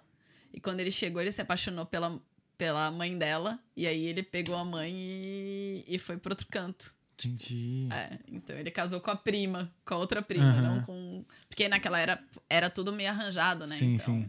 Foi essa história que ela me contou. E aí ela não contava de onde eles eram. Não falava de onde eles eram de jeito nenhum. E o, o- essa parte, né, da avó, o- eles vieram como comerciantes. Uhum. Então não tem registro deles em hospedaria, não tem regi- registro nenhum. Quando você vinha, entre aspas, com um pouquinho mais de dinheiro, era diferente. Agora, já da família do meu avô, do vô Giacomo, foi o único que nasceu no Brasil. É, todos eles vieram para trabalhar no campo. Entendi. É, então tem registro, você tem registro de tudo, assim. E eles se conheceram, minha avó já era bem mais velha. Minha avó casou com 30 anos. Naquela época, ela era velha. Sim. Era assim, tá acabada, meu Não, Deus. calma ninguém- aí. Peraí, eu tenho 34. Não, Não, mas você tá não, velho eu tô, eu acabado tô falando de 30. 1938, filho. Não tô Tá. falando agora. não, tinha, não tinha um treino, né? O pessoal não treina. pros padrões atuais tá conservado. Tá conservadão. O- os 30 são os novos 20. Exato. Tá ótimo. É isso. Ainda. Não tem segredo. Então é muito engraçado quando o pessoal vem pra mim e fala assim: Nossa, Bia, mas eu tô há dois anos fazendo a minha documentação. Aí eu fico. Sério? dois anos? Puxa, quanto tempo? É, não, é isso mesmo. E aí é engraçado, porque quando você- eu tinha tempo, eu não tinha dinheiro. Que foi quando eu vim pra cá, eu já tinha toda a documentação, já tinha mapeado tudo, já sabia se tinha que retificar alguma coisa ou não. E só faltava o documento do italiano. Quando chegou o documento do italiano, eu não tinha mais dinheiro. E aí, que foi em 2010, as leis, né? Naquela época você tinha que legalizar no consulado e a legalização demorava oito anos. E a cidadania demorava 10, 11. Então, eu entrei na fila, ó, eu entrei na fila da cidadania em 2011. Eu fui chamada esse ano. É, eu fui chamada esse ano. Porque você entrou lá no Brasil ou aqui? Entrei no Brasil. Ah, tá, no É, Brasil. mas eu também entrei na fila da legalização. Na época, eles me deram a legalização para 2018. Em 2010, ou seja, oito anos. oito anos. Tinham outras formas, mas todas não eram muito legais. Inclusive, teve morte dentro do, do consulado, vice-consulado de BH, por exemplo, ele se matou porque eles estavam fazendo legalização é, por baixo do pano. E eu lembro que uma época um amigo meu, que era influente dentro do consulado, ele falou para mim, falou, Bia, já tá com a documentação pronta, que se tiver eu legalizo. Eu tava na faculdade, eu... Ah, não! Ele, se tiver eu legalizo. Traz e eu legalizo. Porque você precisava legalizar pra ir morar na Itália. Uhum, Não tinha como dar esse passo. sim. E naquela época também tinham dois advogados, só que faziam via materna. Um era o Luigi Paiano e o outro eu não me lembro, mas eram, assim, pessoas super top. O Luigi até acabou aprendendo a falar português e tudo mais. É, e pelo lado da minha avó, meu pai é o único filho que pode fazer a cidadania via administrativa, porque meu pai nasceu em 52. Todos os outros filhos nasceram antes de 48. Então as minhas primas não podiam fazer. Aí eu tinha que fazer para elas via materna ou seria teoricamente um falsa materna, eu teria que fazer pelo meu avô, Entendi. né? Que hoje já não, não tem mais muito esse falsa materna, né? Mas antes tinha. Então eu tinha, eu tinha que achar o documento do Beloto e eu não tinha. Enfim. Por conta disso, eu não fiz a minha cidadania naquela época e eu voltei pro Brasil. Naquele ano mudou a lei. Tá que pariu. Todo mundo que ficou aqui, eu tenho amigos que ficaram de 2011 e, e final de 2011, 2012 eles fizeram a cidadania. Cara, Vários, porque aí a legalização, eles pararam com os oito anos, é só, não, agora vocês têm que mandar um e-mail e tal, demora três meses mais ou menos pra você conseguir o agendamento. Velho, e eu voltei pro Brasil. Mas são coisas Aham. que, assim, tinha que acontecer, sim, sim. né? Aí, voltando, assim, vocês já sabem a história da cidadania. Aham. Mas assim, antes de, de Claro. continuar, no final das contas, a cidadania muda alguma coisa? Tirando o fato de ter acesso? Não. Na minha opinião, não. Ela dá a mobilidade pra você, coisa que pro brasileiro não dá. Uhum. Se você pensar dentro da União Europeia, ela permite com que você trabalhe de forma mais fácil. Mas eu vou dar minha experiência de trabalho aqui, tá? Quando eu cheguei é, com a cidadania, eu já cheguei já fazendo entrevista. Mas eu acho que também é muito da pessoa. Tem muita gente que fala assim, ai, você deu sorte. Não, filho, eu tenho hoje 19 anos de experiência na área financeira. Eu cheguei aqui, eu peguei, montei um currículo e mandei. O, o recrutador olhou e falou assim: Ah, é bom, né? Mas vamos melhorar. Então eu nunca paguei ninguém para arrumar meu currículo. Eu fiz os recrutadores trabalharem para mim. Então hoje até uma menina mandou uma mensagem para mim e falou assim: "Ai, você tem o telefone de algum de alguém que monta CV para contabilidade?" Aí eu falei assim, velho, tem um monte de gente que monta. Mas pra- pela minha experiência, eu ainda não respondi ela, vou responder. Pela minha experiência, você entra no LinkedIn, olha o- os perfis que você gosta, de pessoas que já estão na área. Copia palavras-chave. Manda para recrutador, tenta fazer contato com o recrutador. Por quê? Quando eu voltei para cá, no dia seguinte, eu tava trabalhando no pub. Uma semana depois, eu fui chamada pra entrevista no Bank of Ireland. Em um mês, eu tinha conseguido emprego. Ai, Bia, você deu sorte. Não. Eu fiquei pentelhando a mulher. E você não sabe. Essa daí é, é ótima. Fui fazer a entrevista. Cheguei lá na entrevista. A menina, ah, de onde você é? Eu sou do Brasil. Ai, que legal. Né? Meu namorado também é brasileiro. Eu. Tá. ok, fiz a entrevista com ela, menina super simpática. E eu trabalhava na The George. Aí eu tô lá, bonita, limpando um vômito no banheiro. Quando eu olho pro lado, tá a entrevistadora com o namorado, que era uma mulher linda. no banheiro. Aí eu olho ela, hi, eu, hi. Aí, enfim, joguei as coisas no lixo, né? Ela olhou e falou, deixa comigo. Eu olhei e falei, mas que, que essa mulher fez isso, né? Tô entendendo. Porque o irlandês não é tão aberto. Deu um mês que eu, eu fui contratada. Ela foi na The George pra me dar um abraço. Ela voltou e falou: Ó, vim aqui te dar um abraço, parabéns, você é muito boa, fiquei muito feliz que você foi contratada. Caraca, maneiro. O passaporte, ele abriu essas portas. Sim. Porém, daquela época, eu tenho muitas amigas que vieram, que elas não tinham cidadania, que elas aplicaram para o visto 1A, fizeram um mestrado, enfim, e estão hoje com work permit. Então, assim, faz diferença? Ele ajuda, mas ele é determinante? Não. Não. Eu conheço muita gente que tem passaporte que não conseguiu ficar. Que não conseguiu emprego. Que, enfim, eu acho que a gente também tem que correr muito atrás das coisas. É que eu falo. Eu não dei sorte. É que eu sempre soube muito bem o que eu queria. E eu sou uma pessoa que, se eu quero trabalhar, eu vou trabalhar. Então, por exemplo, trabalhava lá no Bank of Ireland. Tá bom. Trabalhava, eu saía de casa às seis da manhã, chegava no banco sete e meia, oito horas, dependia do, do shift lá que eles faziam. Era cara crachá. Trabalhinho bem simplesinho. Saía de lá às quatro, já tava com cliente de cidadania das quatro até as oito, o tempo inteiro no telefone. Eu tenho uma amiga daquela época, uma irlandesa. Ela foi na minha casa faz duas semanas. Ela falou assim: Bi, você sempre foi esforçada, velho. Você sempre trabalhou muito. Então, eu vejo isso, as pessoas não veem. Eu lembro que na época que eu fui morar, entre aspas, sozinha, eu tinha acabado de receber uma promoção. E essa promoção do meu trabalho, eu saí do banco, foi para uma farmacêutica.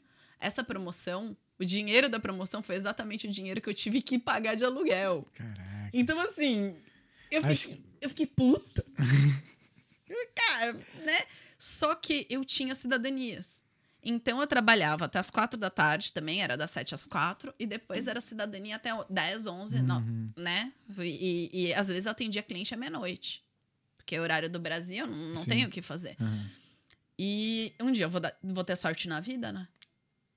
Porque eu, eu tô trabalhando um dia, eu vou ter sorte. Aí meus amigos, ai, porque eu vou viajar, porque eu vou isso, vou aquilo. Ah, Bia, vamos dar uma cerveja. Eu, não, só posso uma vez por mês. Caraca, era nesse Era nível. assim, era uma vez por mês. Por quê? Eu queria comprar um apartamento. Então, eu não podia. Eu, eu era solteira, eu não tinha ninguém pra comprar comigo. Falei, não, eu tenho que guardar tudo que eu posso.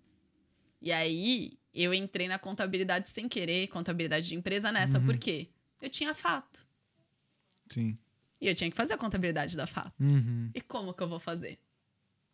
Com seu conhecimento de economia, pô. Hum, economia Também. ajuda, mas a- a- é diferente a contabilidade aqui. Assim, Sim, contabilidade universal, né? Mas a forma de preenchimento Sim, sim. dos forms. E aí eu falei, "Já- velho, eu não sei o que, que eu faço, não sei o que eu faço. Eu conversei com alguns contadores, porque Uhum. de repente eu ia pagar o contador e tal. Não achei ninguém que eu gostasse. Aí tinha um contador, uma, uma contadora brasileira aqui, que eu achei muito enrolada, que hoje em dia eu pego um monte de cliente dela. Eu tentei conversar com ela, Uhum. ela me enrolou. Aí, aí, não dá. Tá me enrolando? Aí eu falei, quer saber? Vou aprender essa porra.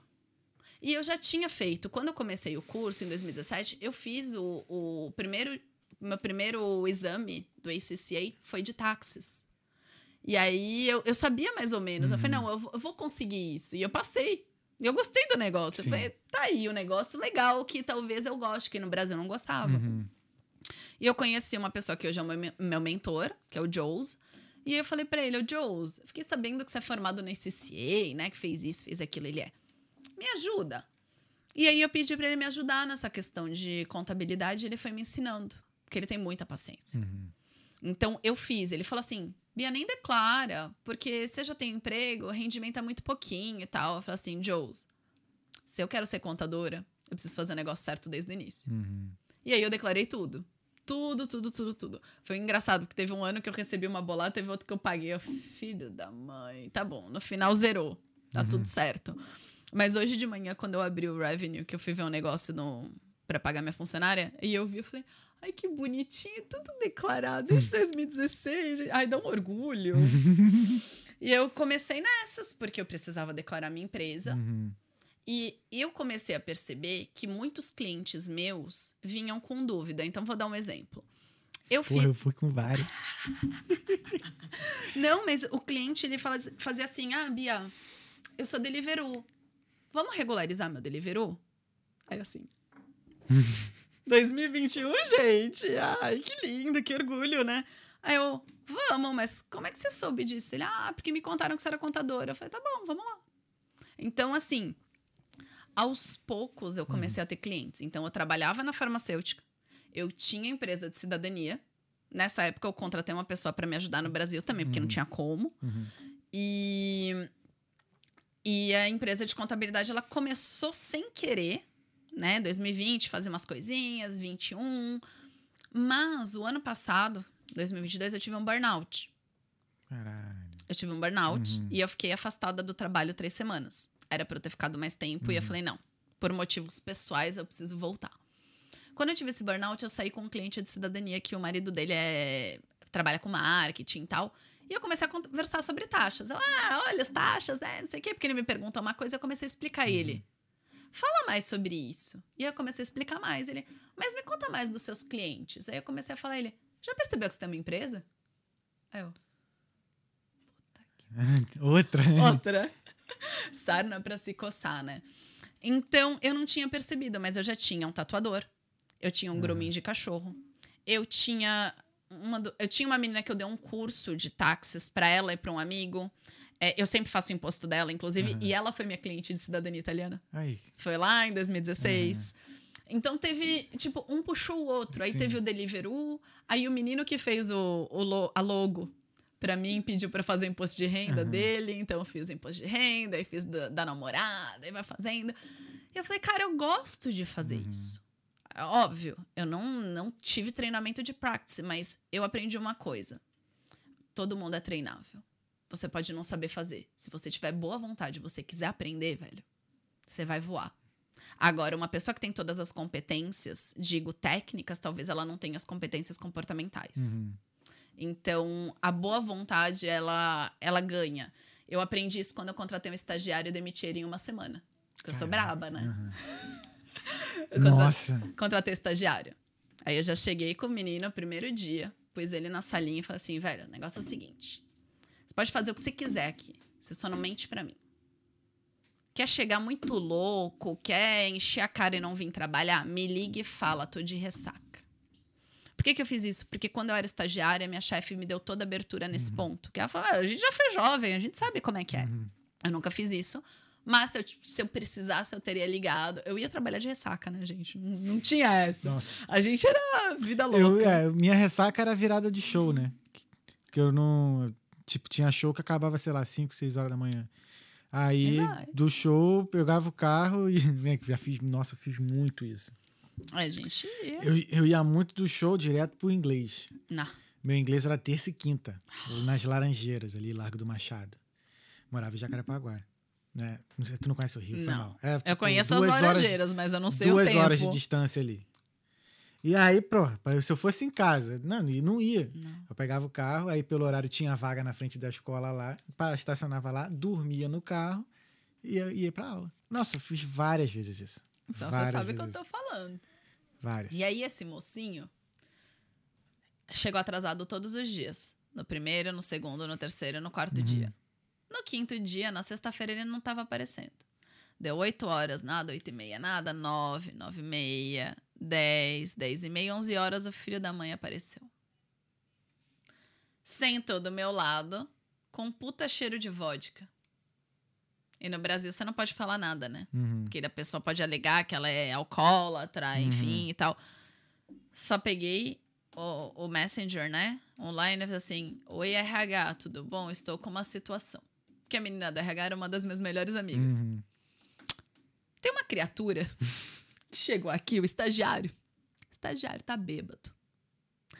Chegou virado, falou que o cachorro passou mal, que levou no veterinário, mas ele não conseguiu me dizer nem a raça do cachorro dele, nem o que o cachorro tem. O que, que eu faço? Aí ela vem aqui que eu vou te dar um drive. Aí ela me explicou como eu tinha que conversar com ele e tal. Fiquei quietinha. Caraca, falar nisso, o Jorge tá desmaiado ali, mano. Nossa, esses dias de creche vão ser maravilhosos pra ele É, mesmo. cachorro cansado, cachorro feliz. Caraca, meu irmão. Não tá nem levantando. Meu irmão tá maravilhoso. Continua assim, filho. Jorginho. Não, ó, peraí. Gente, o Jorge foi lá em casa com uma camisa florida. Florida. Eu, Lindo. eu chamei o Thales pra ir. Não, você sabe dessa? Chamei ele pra ir lá em casa, Deixa fazer um churrasco. Aí chega ele no churrasco, ele é um churrasco dog friendly, porque eu tenho dois doguinhos. Primeiro que o Jorge queria comer todos os doguinhos, inclusive os machos. Sim. Uma mulher que tava, ué, naquele pique. Tava atacado. E eu toda hora, Jorge, para! Segundo que ele chegou com uma camiseta havaiana, ele parecia o, o Silvio Santos, manja? Quando o Silvio Santos tá de férias. Quando o Santos tá em Miami lá, ele é assim, Sensacional. muito bom. Jorge. Cal já perguntou dele. Do Jorge. É, Jorginho. Jorginho. Então, aí eu sentei com o estagiário e falei assim, velha, eu não vou te perguntar o que aconteceu, porque você sabe o que aconteceu e eu sei o que aconteceu. Então, assim, você vai voltar para sua casa hoje, vai pegar o seu contrato de estágio, vai pegar ele assinado, e quando você tiver com ele assinado, você volta aqui. Outra coisa, isso que aconteceu hoje, que eu não vou falar porque você já entendeu e eu já entendi, vai contra a nossa conversa. A gente conversou. Então, e você, eu perdi a confiança em você. Na- esperei o menino, a gente pagou o salário dele direitinho, esperamos assinar o contrato da faculdade. Quando assinou, eu peguei, entrei na sala com ele e falei: infelizmente eu não consigo confiar em você, eu vou ter que te demitir, e é isso. Então, é o estagiário mais rápido da história, né? Era o estagiário da PUC. Caralho. E aí eu tive que explicar pra minha diretora por que, que eu tava demitindo o estagiário da PUC e contratando a estagiária da Uniboso, que era a monstrinha. Monstrinha v- voou. E eu falei pra ela, eu falei, eu tô contratando essa menina porque eu tô apostando nela. Ela não sabe inglês, mas ela acabou de se matricular na cultura inglesa. Ela não sabe Excel, mas ela já pagou dois cursos de Excel na Impacta. Essa menina tem vontade de trabalhar. Essa menina nunca me decepcionou. Primeiro que ela tava lá todos os dias às sete e meia e o horário era às oito. E todos os dias ela queria fazer hora extra e eu tinha que chutar a menina de lá. Pô, tá maluco. É, essa foi a última empresa que eu trabalhei. Quando eu fui demitida, Logo. a pessoa mais demitida da história, né? Quando eu fui. Não, a- essa, essa foi assim, voltando da cidadania, né? Tá mexendo com a papelada, peguei um cliente que nem queria pegar, porque eu não queria trabalhar com isso. O mundo dá voltas. e em dezembro, eu terminei o relacionamento que eu ia casar, que tava casamento pago. E aí eu falei, bom, agora eu saí de casa, não tem mais casa, né? Não, não, tem, não, não tem mais nada a perder. Paguei a minha ida pra Itália, porque eu falei, quer saber? Eu vou ficar um mês lá. Porque até então, eu não sabia que tinham coisas que não podiam ser feitas. Vou ficar um mês lá, volto pro Brasil, espero porque eu não tô com pressa. Cheguei no dia 4 de janeiro, eu fui demitida. Tava tendo um corte por causa da recessão. Eles cortaram 60% da empresa. Inclusive, eles Caraca. cortaram o diretor que estava trabalhando lá há 35 anos. Nossa. Então eu fui na segunda leva. Eu falei, tá bom, né? Aí eu pensei assim, eu cheguei em casa, eu lembro da cena certinha. Eu tava morando com meu pai, eu cheguei, e meu pai, Bia, mas são 11h30, o que, que você tá fazendo aqui? Eu fui demitida. Ele, ah, eu falei, pai, daqui uma semana eu penso. Agora eu não vou pensar em nada. Porque, velho, assim, uma coisa que eu- as pessoas fazem errado. Quando acontece alguma coisa, a pessoa já quer ser reativa. Eu sou muito impulsiva. Eu quero reagir na hora. Mas eu entendi que isso não vai funcionar. Então é melhor separar, se recolher. Falar, não, peraí, deixa eu pensar. É ce- Rapidão, é o celular de quem que tá tocando? É o teu? O meu não é não. Não. Não tem mais o meu, não. Quer dar uma olhada no meu, Pilinho? Vou abrir aqui, de Então, boa. Estranho. Gente, o Jorginho tá. Maravilhosamente É, quieto. Aí continua, Bia. A gente tava no. Na questão de eu voltar, Isso, da... voltar pra casa. Voltar pra casa, é. Aí meu pai falou assim: o que, que você vai fazer agora? Eu, que uma semana eu penso. Tirei uma Sim, semana pra mim, assim, vou pensar o que eu vou fazer. Comecei a arrumar o currículo, mas eu tava com um salário muito alto. Então, como eu tava em recessão 2016, tava, né, complicado. Falei, velho, eu vou. Vamos ver se eu consigo a papelada da cidadania. E aí, em uma semana, eu consegui o agendamento que eu estava esperando dois meses já pra fazer, que era o bendito agendamento da legalização, que na época ainda não tinha apostila de AIA. Saiu o agendamento. Falei, bom, o agendamento saiu, eu já tô com a cidadania paga. Então agora eu vou, vou ficar o tempo que tiver que ficar lá. Tá tudo certo. Aí eu avisei meu pai, comecei a levar a sério o negócio de pegar cliente de cidadania. Comecei a cuidar do, do cliente com mais, né? E falei, vou fazer isso. Aí todo dia eu acordava e eu não tinha que trabalhar, então eu acordava, tomava meu café da manhã, fiz a minha rotina. Sentava no computador, via os documentos que eu tinha que, que ver, consultava os cartórios, arrumava as coisas, a minha documentação já estava ok. É isso. E aí eu fui pra Itália, isso foi em janeiro, né? Eu fui pra Itália dia 1 de março. Foi assim, ó. Caraca, Muito rápido. Vamos. Então, por isso que eu falo, ó. Terminei o relacionamento. Fui demitida. Fui pra Itália. Cê- Muito rápido. assim, vai, é um pé na bunda É. que te move, entendeu? Aham. Então foi, foi perfeito. Foi perfeito. E o infeliz ainda foi. a- ele foi pra Itália. Foi atrás de tu. Foi, ele, foi, ele foi antes, porque ele sabia que era o meu sonho. Uhum. E ele era descendente italiano também. Então ele falou assim: Ah, eu vou, eu vou, não sei o que, meu primo mora lá. Velho, eu fui pra. Teve. Né, eu cheguei na Itália e eu fui fazer uma viagem. Que eu falei, não, vou, vou pra Alemanha, porque depois eu tenho que fazer residência, vou ter que ficar lá, né? Então vou ficar uma semana na Alemanha pra eu descansar, porque eu não tive férias, né? Eu tava só. No dia que eu cheguei na Alemanha, eu caí com sinusite. Tava com sinusite, fiquei mal. E aí eu falei, não vou sair do Airbnb. Fiquei lá. Pois eu fiquei monitorando. Cara, ele tava nos mesmos lugares que eu ia. Eu falei, nossa, ele tava em Berlim. Que medo, então. É por isso que eu falo, as coisas acontecem. A gente respeita. E aí, depois que eu descobri que ele já tinha voltado pro Brasil, aí eu bloqueei ele no e-mail, no Skype, no celular, em tudo. E aí minha vida foi perfeita. Nunca mais. Já era. Aí sim. É. Caraca, hein? várias aventuras, hein? Várias demissões. várias demissões, mas aqui na Irlanda eu nunca fui demitida, não. Aí, não, você não sabe. Na Irlanda é engraçado. que raiva. No dia que eu saí da empresa, eu virei redundant. Todo mundo virou redundant. Perdi minha redundancy, velho. De cinco anos, ia fazer seis anos. Nossa, fiquei muito puta. O que que é isso? Quando você é demitido aqui, a única forma de você ganhar algum dinheiro é na redundancy. E como é que faz pra chegar nisso? Ou eles fecham tua vaga, Aham. ou. É, ou eles, tipo, tem um- algum motivo pra eles Eu não fecharem entendi, é real, por isso que eu tô te pedindo. É, é, é, é assim, ó. Imagina que a minha empresa, que tinha sede em Dublin, resolveu mudar tudo pra Polônia. Sim. Então você virou redundant, é layoff. Ah, entendi. Entendi. Redundante, né? eles, É, exatamente. Ou se eles resolverem que, por exemplo, a sua posição ela não faz mais sentido, eles vão cortar e ninguém vai ocupar seu cargo por três anos. Entendi. Aí vira redundant também. E aí eles têm alguns, tipo, pra empresa grande, eles fazem os pacotes legais Sim, e tal. sim. Perdi. A última reunião foi: tá todo mundo sendo demitido. Velho, não. Não. Não, não, não, não, não. Mas tudo bem. Acontece. Uhum. Se isso tivesse acontecido, se eu tivesse na empresa, isso tivesse acontecido, eu teria saído e cuidado do meu negócio. Mas isso não Uhum. Verdade. aconteceu, então, como eu já tinha me formado contadora, eu tive um puta upgrade de salário e tal. E eu falei, não, é 100% remoto, eu vou, vou pra essa empresa. Mas foi um puta tiro no pé, porque ninguém tava nem aí com nada. Tipo, não tinha estrutura na empresa, não tinha organização nenhuma. Eu cheguei e falei, ah, você é a coordenadora do Forecast. Eu, ah, legal, cadê a, a- a- o, o, o timesheet, né? Assim, o- as organizações, os, os processos. Não tem. Eu, cadê as SOPs? Não tem. Eu, como que eu faço as coisas aqui? Ah, descobre. Caraca. Caraca, Irlanda, Bizarro. Aí meu chefe veio falar que eu não performava tão bem quanto eu deveria. E eu virei pra ele e falei assim: meu filho, posso, posso falar uma coisa? Uhum. Faltou algum mês número? Não.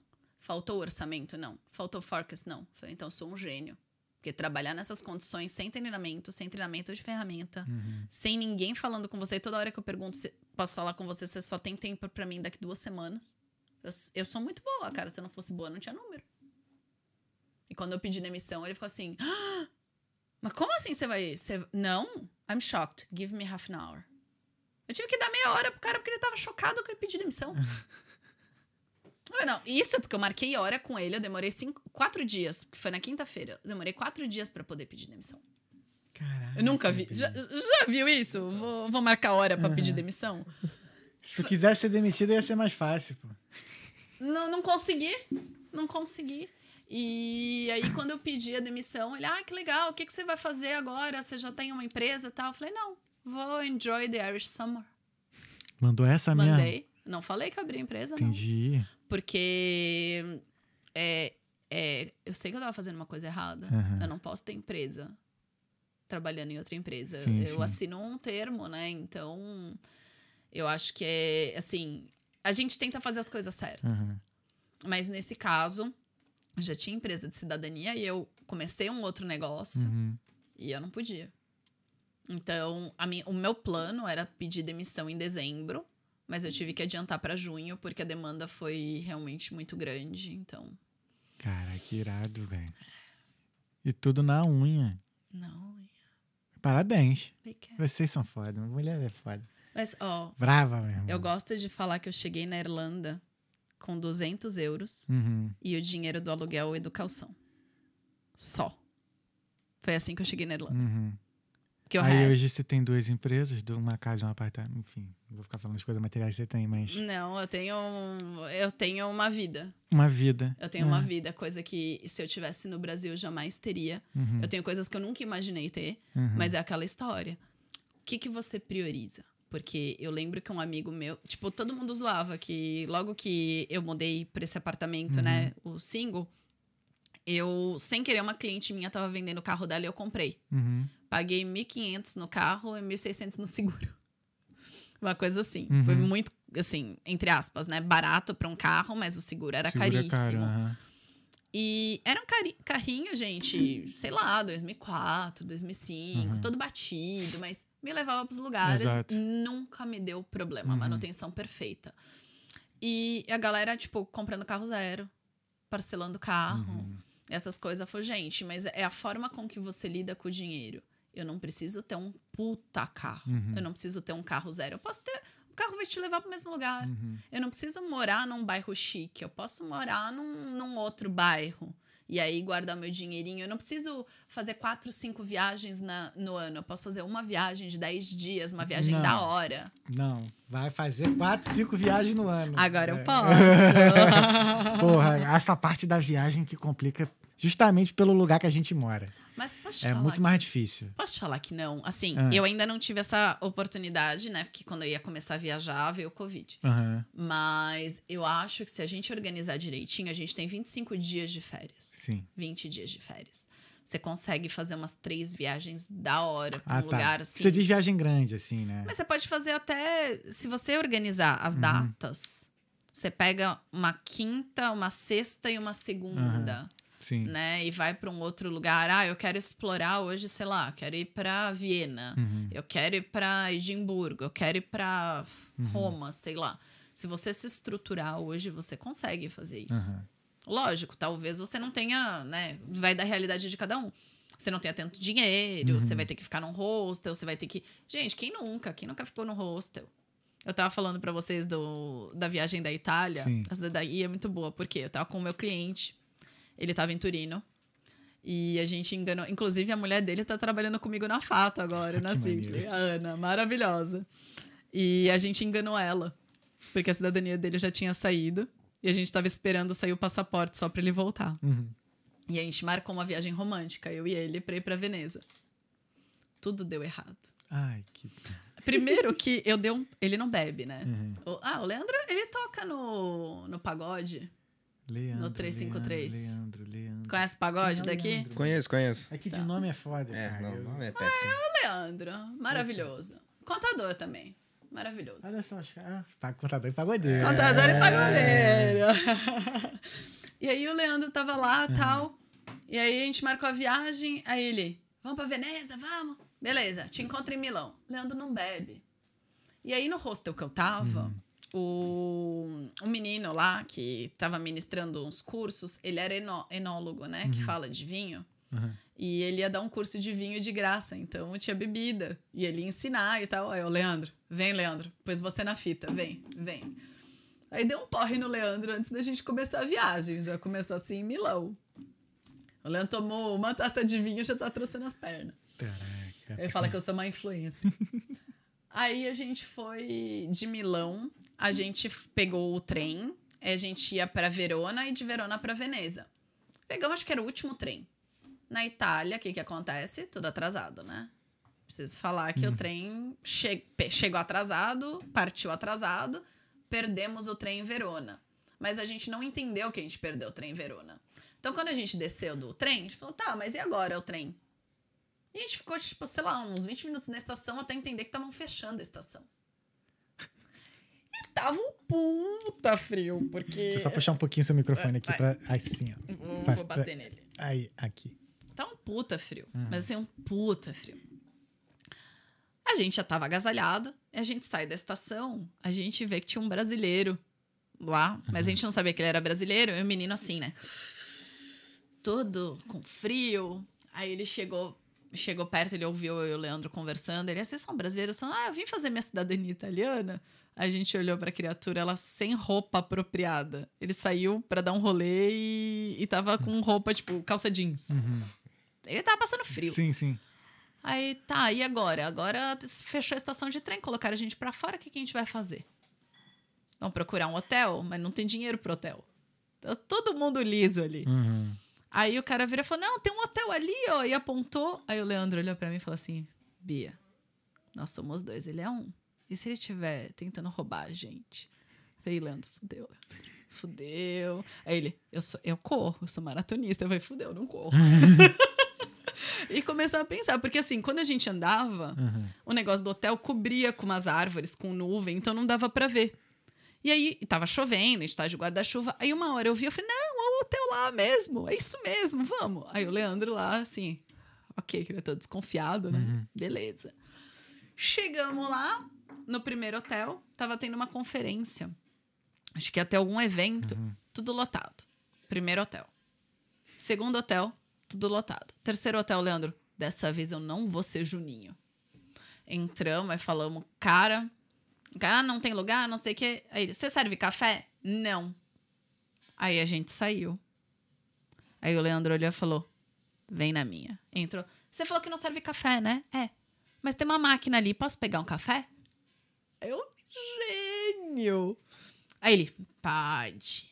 A gente pegou, foi a hospedagem mais barata da nossa vida, a gente pagou 80 centavos. Pegamos um café da máquina, sentamos no lobby do hotel e ficamos quentinhos ali da meia-noite até as 5 da manhã. Tirar esse onda. Se- Caraca. Ficamos lá. Sagacidade pura. É isso. Nossa. Leandro salvou a vida. Pagodeiro, né? Pagodeiro. Pagodeiro é foda. E aí a gente, de manhã, os, os dois, tava eu e ele, a gente já tava com vontade de ir no banheiro, né? Antes de chegar lá. Aí a gente, pô, como é que a gente vai fazer pipi aqui, né? Não- pô, tô com vergonha, já tô dormindo aqui no, no meio do, do lobby. Aí quando era cinco e meia da manhã, eu falei, foda-se, tinha um banheiro ali, eu entrei, fui no banheiro. Eu, Leandro, vai, vai. Aí todo mundo foi. Depois a gente voltou, a gente já até tirou uma foto na frente da estação, porque foi bizarro. E aí a gente não sabia que a gente podia usar o mesmo bilhete. Então a gente pediu o reembolso do bilhete, comprou um, um outro bilhete e pediu reembolso. Esse reembolso falaram que ia durar, demorar duas semanas. Demorou seis meses. Nossa. Tudo bem. Fomos lá, pegamos, fomos pra, pra Veneza. Que sorte que a gente não chegou lá de madrugada, porque senão a gente não ia conseguir sair de Veneza ir até o Generator, que era o hostel que a gente tinha bocado. Não ia ter como chegar, a gente ia passar um puta frio. Nossa. Aí chegamos no Generator às nove e meia, o café da manhã era até às 10. A mulher não queria me dar o café da manhã. Ah, velho, você não vai mexer com a minha comida, né? Já paguei o negócio. Eu não dormi aqui, você não vai me dar o café da manhã? Tá doido. Aí comecei a brigar com ela. Aí ela, quando ela me deu a ficha do café da, da manhã, faltavam 15 minutos pra fechar. E o Lê tinha trabalhado no Generator. Ele falou assim: Bi, pega a bandeja, põe tudo que você quiser na bandeja, que daqui a pouco eles vão fechar tudo, você tá com as coisas na bandeja. Eu falei, firmeza, vamos lá. Aí pegamos. A gente tava morrendo de fome, imagina. Última refeição, sei lá que horas que a gente fez. Tinha dinheiro, velho. Caraca. Comemos, aí fomos pro hotel. O Leandro conseguiu as camas, ele, ele sabia direitinho como é que fazia, pegou as camas boas lá. Ele, você dorme aqui, eu durmo ali, qualquer coisa você me liga. Agora vamos tirar uma soneca que tá foda. Veneza. Caraca, eu já tive uma experiência boa. Fui em Veneza, fui sozinho, tava calor, foi de boa. Tava Nossa, na casa do meu primo. Caraca, mas que perrengue, hein? Cristo do céu, mano, ainda mais frio. perrengue chique. Mano, É. ano passado eu viajei de Budapeste pra Praga. Eu fiz uma conex... conexão, né? Fiz uma transferência do ônibus. Baldeação. Duas... É, baldeação. Duas horas na estaçãozinha lá, não sei aonde que foi. Meu irmão, eu já fiquei com uma raiva. Um ódio, assim, um frio do caralho, mano. Frio, porra, Então, o frio me irrita Eu, muito. eu gosto de frio, mas eu não gosto de sentir o frio. É. Sim. Quando tá gelado e tá, tô agasalhado, tá direitinho, Uhum. perfeito. Mas, é, mano, quando tá com frio, nossa. eu- Caraca, tem uns frios que sente aqui que dói na alma. Eu sou assim, eu amo frio, mas eu não gosto de sentir frio. É. Ah, não. Não gosto de sentir frio. Então, você tem que estar. e, eu- e eu e o Lê, a gente tá tudo, Uhum. tudo agasalhado com os negócios, né? Agora, o coitado do moço, o moço congelou ali. Na, a gente olhava, ele tava com uma blusinha fininha Caraca. e com uma calça jeans. Calça jeans, não, velho. E eu lá com aquelas calças da Pennies, né? Aquela velvet, que é super quentinha, tava Uhum. Sim. com uma dela, tava com uma calça por cima, tava com a jaqueta fofinha, tava, tava de Tava boa. bem, tava de boa. Caraca, meu Deus. Cara, que. Que esse aqui. Que coisa, hein? Irmão, tu daqui a pouco tu escreve um livro, né? Eu tenho várias histórias. Vá- Isso daí me deu a ideia, mas eu vou contar no off. Nice. Ô, Pupilim, tu tem, tem umas perguntas? Mensagem? Tem uma mensagem. Uma mensagem só? Uma mensagem Deixa eu só. ver. Vamos ler a mensagem aqui. Uma pessoa que todos nós conhecemos e gostamos muito. Olha. Deixa eu ver. Lê aí então, Pupilim. Já que é uma só lê aí, lê aí. É do Irlanda Talk Show Podcast. Ah, fofíssimo. Nosso fofo. Fofo. Tamo junto, fofo. E a minha cena ainda foi tesoura. Ainda foi mensagem. Thales estava indo bem até liberdade. Salve, galera. Dali Bia. Abração pra todos vocês aí. Porra, pois é, viajei, mano. Viajei, Acontece, liberdade. acontece. Mas de onde saiu liberdade, mano? Mano, faço ideia. Caralho, do nada, liberdade. É independência ou morte, né? Talvez aí porque o conceito de se tornar independente foi de ser livre, né? De Portugal. Verdade. Tentando Eu acho, salvar aqui. eu né? acho que eu ia falar liberdade ou morte, mano. Tu ia. Ia ser Eu ia lançar o liberdade ou morte, pá. É porque, cara, não, agora é sério assim. Eu estudei bastante história, né? Que eu te falei, né? Que eu tentei, tentei ir pro colégio naval. Cara, eu tive um professor sensacional. Eduardo. Eu acho que é Eduardo, cara. Enderman. Negócio assim. A gente chamava ele de Uga Uga. Grandão, gordão assim. Mó... Parecia, mano, parecia um alemão, sei lá, tipo, ele era barbudão, cabelo lisinho, assim, branco, loiro, sabe? Mó cara de gringo. Mas, cara, ele contava, assim, eh, as questões de história, as coisas da história, assim, que ele, da forma que ele contava, parecia que ele estava presente vendo a parada. Então, assim, eu ficava assim na aula dele, assim, sabe? Olhando, assim. Tipo assim, por exemplo, uma coisa, umas paradas engraçadas. Por exemplo, quem é que você acha que comprava mais café do Brasil? Estados Unidos ou Inglaterra? Eu acho que nenhum dos dois. Estados Unidos. Estados Unidos? Sabe por quê? Ah. A Inglaterra tem o hábito de tomar chá. Ok. Estados Unidos era colônia. Ah. Então, para acabar com os hábitos da, metro, né, da, da, me- do- do- da metrópole, Dos né, colonizadores. dos colonizadores, é, começou a botar muito mais a- esse- o incentivo do, do café. Coffee. Então, os Estados Unidos comprava café pra cacete do Brasil. E esse toma chafé hoje, É. né? E isso era pra lembrar, porque isso caía na prova, né? Aí o macete que ele dava, eu adoro o professor que dá macete, né? Que, que dá uma parada. Ele, por exemplo, você pega uns filmes americanos antigos, sabe? Aquele filme que o cara tá com a gasolina, que ele pega, sabe? Sempre sai de um posto, ele entra num posto, Posto tem de uns carros gasolina. gigantes que tem as estradas, assim. Quando ele para no posto, ele vai lá, pede uma comida e pede um café. Aí a mulher vai lá, irmão, taca café no cara. Aí ele dá uma golada. A mulher vai lá e enche de café de novo. Ele, pronto, é só você lembrar disso. Já que tem abundância, porque compra muito, então distribui pra cacete. Então, tipo assim, era, é barato o café. Makes sense. Entendeu? Tipo, por exemplo, a, não, outra coisa que era muito era o, que o sistema geral não acabou com o sistema de capitanias hereditárias. Hereditárias. Não, não foi no sistema geral, não, cacete. Era o governo geral. Governo geral. Governo geral. É, o governo geral nunca acabou com as capitanias hereditárias, que aí depois elas viraram um outro negócio lá. Então, assim, esse professor é sensacional. Agora, por que, que eu fumei? esse- Ah, tá. E aí, ele contava, ele contou pra gente, assim, ele, pela forma como ele nos ensinou ali a questão da independência, no final das contas, a independência do Brasil foi comprada. Porque o Bra- Dom Uau. Pedro lá tinha um plano com a, né, com a Inglaterra e tal. Enfim, mas no, no final das contas, eu, eu fiz essa pergunta pro professor. Ele falou, então, assim, a nossa independência ela foi comprada, ela não foi, assim, realmente, assim, conquistada, Conquistada. né? Da ponto de a gente ir pra tinha guerra, que fazer né? isso. Entendeu? É, mas E você aí tem eu que fi- construir toda uma narrativa de liberdade Exato, pra você ter exato, os, exato. mártires da história, Hum. enfim. É. Mas é um dia pra não, a gente lembrar que a gente é brasileiro, né? Pelo menos, assim, no final das contas, não- né? a gente sabe Comprado ou não, meu parceiro, tamo livre. estamos, estamos livres, né? Tamo ali. Ai, gente. Não é não? que, que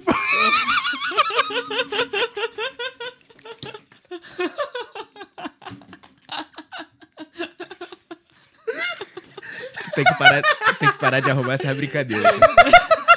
Depois dessa, eu vou pedir licença, eu vou dar uma. Vai lá, então vamos dar um intervalo rapidão. Nada. Mas a gente já tá acabando já, a gente já tá no final, acabaram as então tá, perguntas. é, rapidão. Tem mais só uma mensagem aí. É porque a gente, a gente é do. do da, deixa lá, a gente fala o vídeo, nos bastidores. Sabia que podia Ó, dar merda. Eu, vou ler aqui a última mensagem. É, aqui. lê aí a Chegou última. outra mensagem. Ai, meu Deus do céu. É, a Elane Cristina de Oliveira falou que tá amando a entrevista de hoje. É, falou, Obrigado, muito Elane. obrigado, Bia, por compartilhar sua história conosco. Beijos. Ai, que fofo. Obrigado, Elaine. Um beijo. Valeu. Obrigada, beijinho. Bia, teve alguma pergunta que eu não fiz que você gostaria de ter respondido? Nossa, eu nem. Thales, eu nem parei pra pensar nisso. Eu nem parei, porque eu sabia que você ia bater um papo, então eu falei, vamos, vamos conversar. Cara, eu não sei. Acho que não. Não. Não sei se você tem algo. Depois de tanta história aí, você tem Não, curiosidade aí? A, Vambora? a única dúvida que eu tenho agora é aqui, ó. Conte. Bia Belotto, Eu. o que é a vida? O que é a vida? Nossa, você tá filo- filosófico, hein? Até o que anda, não, não é só zoeira, né? A gente fala sério, a gente filosofa. Acho que a vida é uma experiência que a gente tem, né? Que a gente tá aqui de forma transitória. A gente tá aqui passando por experiências. A gente tem que aprender com as pessoas. Então, experiências boas vão te é, gerar boas lembranças, experiências ruins, elas também vão te gerar é, lembranças da forma do que não fazer. Isso eu acho importante. É, a gente não pode levar a vida muito a sério. Eu levo, infelizmente, mas eu, nos últimos anos, eu tenho aprendido a, a ser mais leve, sabe? Porque é, o, o tempo que a gente tem aqui é muito pouco. É muito curto. Imagina, eu vim pra cá a primeira vez em 2010, eu voltei em 2016. Eu jamais imaginei que eu ia voltar. E hoje, pensando, eu já tô aqui há quase. São sete anos que eu voltei pra Irlanda. Passou muito rápido. Passou muito rápido. Então, será que os próximos 10, 15 anos vão passar tão rápido assim? Então, a vida a gente tem que aproveitar, a gente tem que ver, mas a gente tem que lembrar que é uma experiência, a gente tem que curtir. A gente não pode achar que a gente só vai estar feliz no final. E eu acho que esse é o grande erro de todo mundo. Ah, porque quando eu tiver alguma coisa, é, eu vou estar feliz. Então, seja isso para materiais, seja para experiência. Tiver uma casa, quando eu tiver um cachorro, quando eu tiver um namorado. Mas e o durante? E, e aquele tempo entre o comprar a casa e juntar o dinheirinho, e todo, todo o, o durante, né? O, é isso o legal. Ah, não tem namorado, não, mas e a fase de sair pra balada, é, paquerar mesmo, sair com as amigas, às vezes, não, não vamos paquerar, não, hoje vamos, vamos só falar besteira. Quem não curte? Mas tem gente que, ah, não, não quero sair, não, só vou sair se for pra pegação. Você não tá aproveitando. Então a vida é pra gente aproveitar. É isso. Bia Belotto, ladies and gentlemen. É isso. Essa é a vida por Bia Belotto. Por Bia Belotto. Aí, ó. Pupilim? Valeu, irmão. Tamo junto. Bia, muito obrigado. Imagina. Bia, muito obrigado, de verdade. Prazer. Adorei te conhecer mais, né? Já a gente já se conhece, né? É, nos momentos que a gente se encontra aí, da, que a gente já entra na zoeira. Mas, pô, foi muito legal, cara. Muito legal saber da tua trajetória. E você é a cara do Talkeando. Essa cara. Total. É. É, porque aqui a gente gosta de histórias, né? O Talkeando, a- ele foi criado justamente por isso, porque a gente acredita que todo mundo tem uma história para contar. E essa história é para motivar realmente as pessoas, né, a, a entenderem que assim, ninguém é super poderoso nem nada. Foi aquilo que você falou que eu achei sensacional. É a questão do aprendizado, né? Quem quer, todo mundo é treinável, acho que foi Todo isso que mundo você é falou. treinável. E Eu achei Todo mundo sensacional é isso, cara. Eu achei sensacional. Aprendemos muito nesse episódio, de verdade. Ah, Só acrescentar obrigada. aqui um- só uma observaçãozinha dessa parada que você tinha acabado de falar. Aham. É, quando as pessoas veem normalmente alguém que chega aqui no Talkeando, que é contador, que é juiz, que, enfim, seja do, bem que no, no ponto atual da vida da pessoa, às vezes ele não tem ideia do quanto foi difícil, do quanto tomou porrada pra você chegar onde você tá. é. Então, você vindo aqui, contando a sua história, tudo que aconteceu, você motiva muita gente. É isso. Ai, Obrigado. bom. Imagina, é um prazer. É isso mesmo. As pessoas não. Ninguém começou de cima. A não ser que você seja filha do Silvio Santos, né, Uhum. gente? e ela, assim, pelo visto, trabalha pra cacete mesmo, mesmo sendo filha do homem, né? Eu sei, mas é, é por isso que eu falo: não existe almoço É. grátis. Caraca, isso é muito bom. E é economista, né, cara? Essa foi a minha primeira. Foi a primeira coisa que o meu professor falou, Fábio Simone, lá no Cefet, na aula de macroeconomia. Tu fez Cefet, filho? Sim. Você é inteligente, então, pra entrar no Cefet. Eu entrei Eu não fui pro colégio naval. Que, sério? Sério? Olha só, mano. Coincidência. Coincidência. Ah, ela é foda, tá vendo? Mano, de verdade, eu não conheço um, uma pessoa que passou pelo Cefet e tá fudido hoje. Não, também não não. tem ninguém, cara. Também não. Não conheço. Ninguém. Mesmo que o cara não seguiu a, a área técnica lá, mano, mas Sim. fez uma, foi pra outro lugar. Se é incrível como aquela escola é sensacional, cara. bem. Escola de vida. É, eu amo Cefet, de verdade mesmo. Entrei adolescente, assim, sei lá, com 18, é. Tinha, tava todo desiludido, né? O colégio naval não tinha passado. Mas, pô, foi tudo muito novo ali pra mim, né? Fui conhecer, fui, é, fui ter amigo gay ali, fui ter amigo ateu, É. maluco, drogado, tudo no Cefet, Tudo no cara. Cefet. Tudo no Cefet. Tinha aluno safado, tinha aluno de professor que não queria porra nenhuma. Mano, era tudo, velho. Sério. É, pra gente que é de igreja, quando quebra essa, essa barreira, a gente Mano, vai pro mundão, é Então, muito bom. Foi exatamente, foi assim. Porque tu, é... Qual é, cara? Ué, irmão. Foi assim, eu terminei. Eu, o ne- eu vou ficar quieto, Eu porque eu te- não quero arranjar confusão. Não, Não, a gente gosta que é do não, caos, é mano. porque assim, eu e o Dário, eu e o Dário, a gente tem um. Mano, parece que a gente tem 10 anos de diferença, né? A gente tem muita coisa em comum por causa da nossa, da nossa origem, sabe? A gente foi, cresceu na igreja, sabe? Aí eu saí da igreja ali 18 anos já. É. Aí tinha terminado o namoro. E aí fui pro Cefet, cara. Outro Nossa, eu ia mundo. zoar, mas eu vou ficar quieta. Não, zoa, pô. Zoa, zoa, zoa, zoa, a gente pode gosta. zoar, pô. Pode zoar que a gente não tem essa. Ai, E gente, aí namoro isso- da igreja? Hã? Namoro da igreja? Sim. Sim.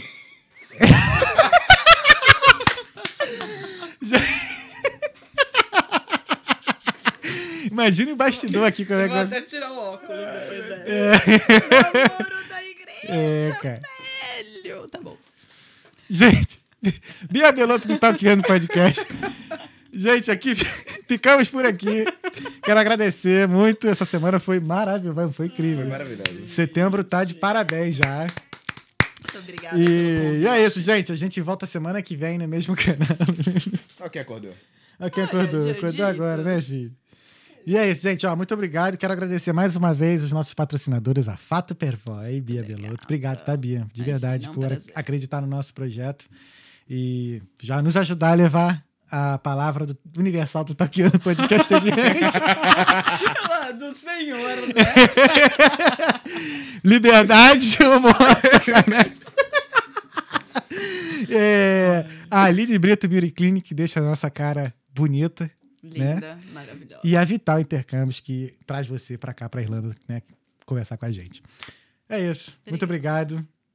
Muito obrigado, Pupilim. Obrigado, obrigado. Jorginho, obrigado por ter ficado Obrigada. quieto esse episódio inteiro, filho. Você, você é um amor. Ele me ama. É isso. Só que não.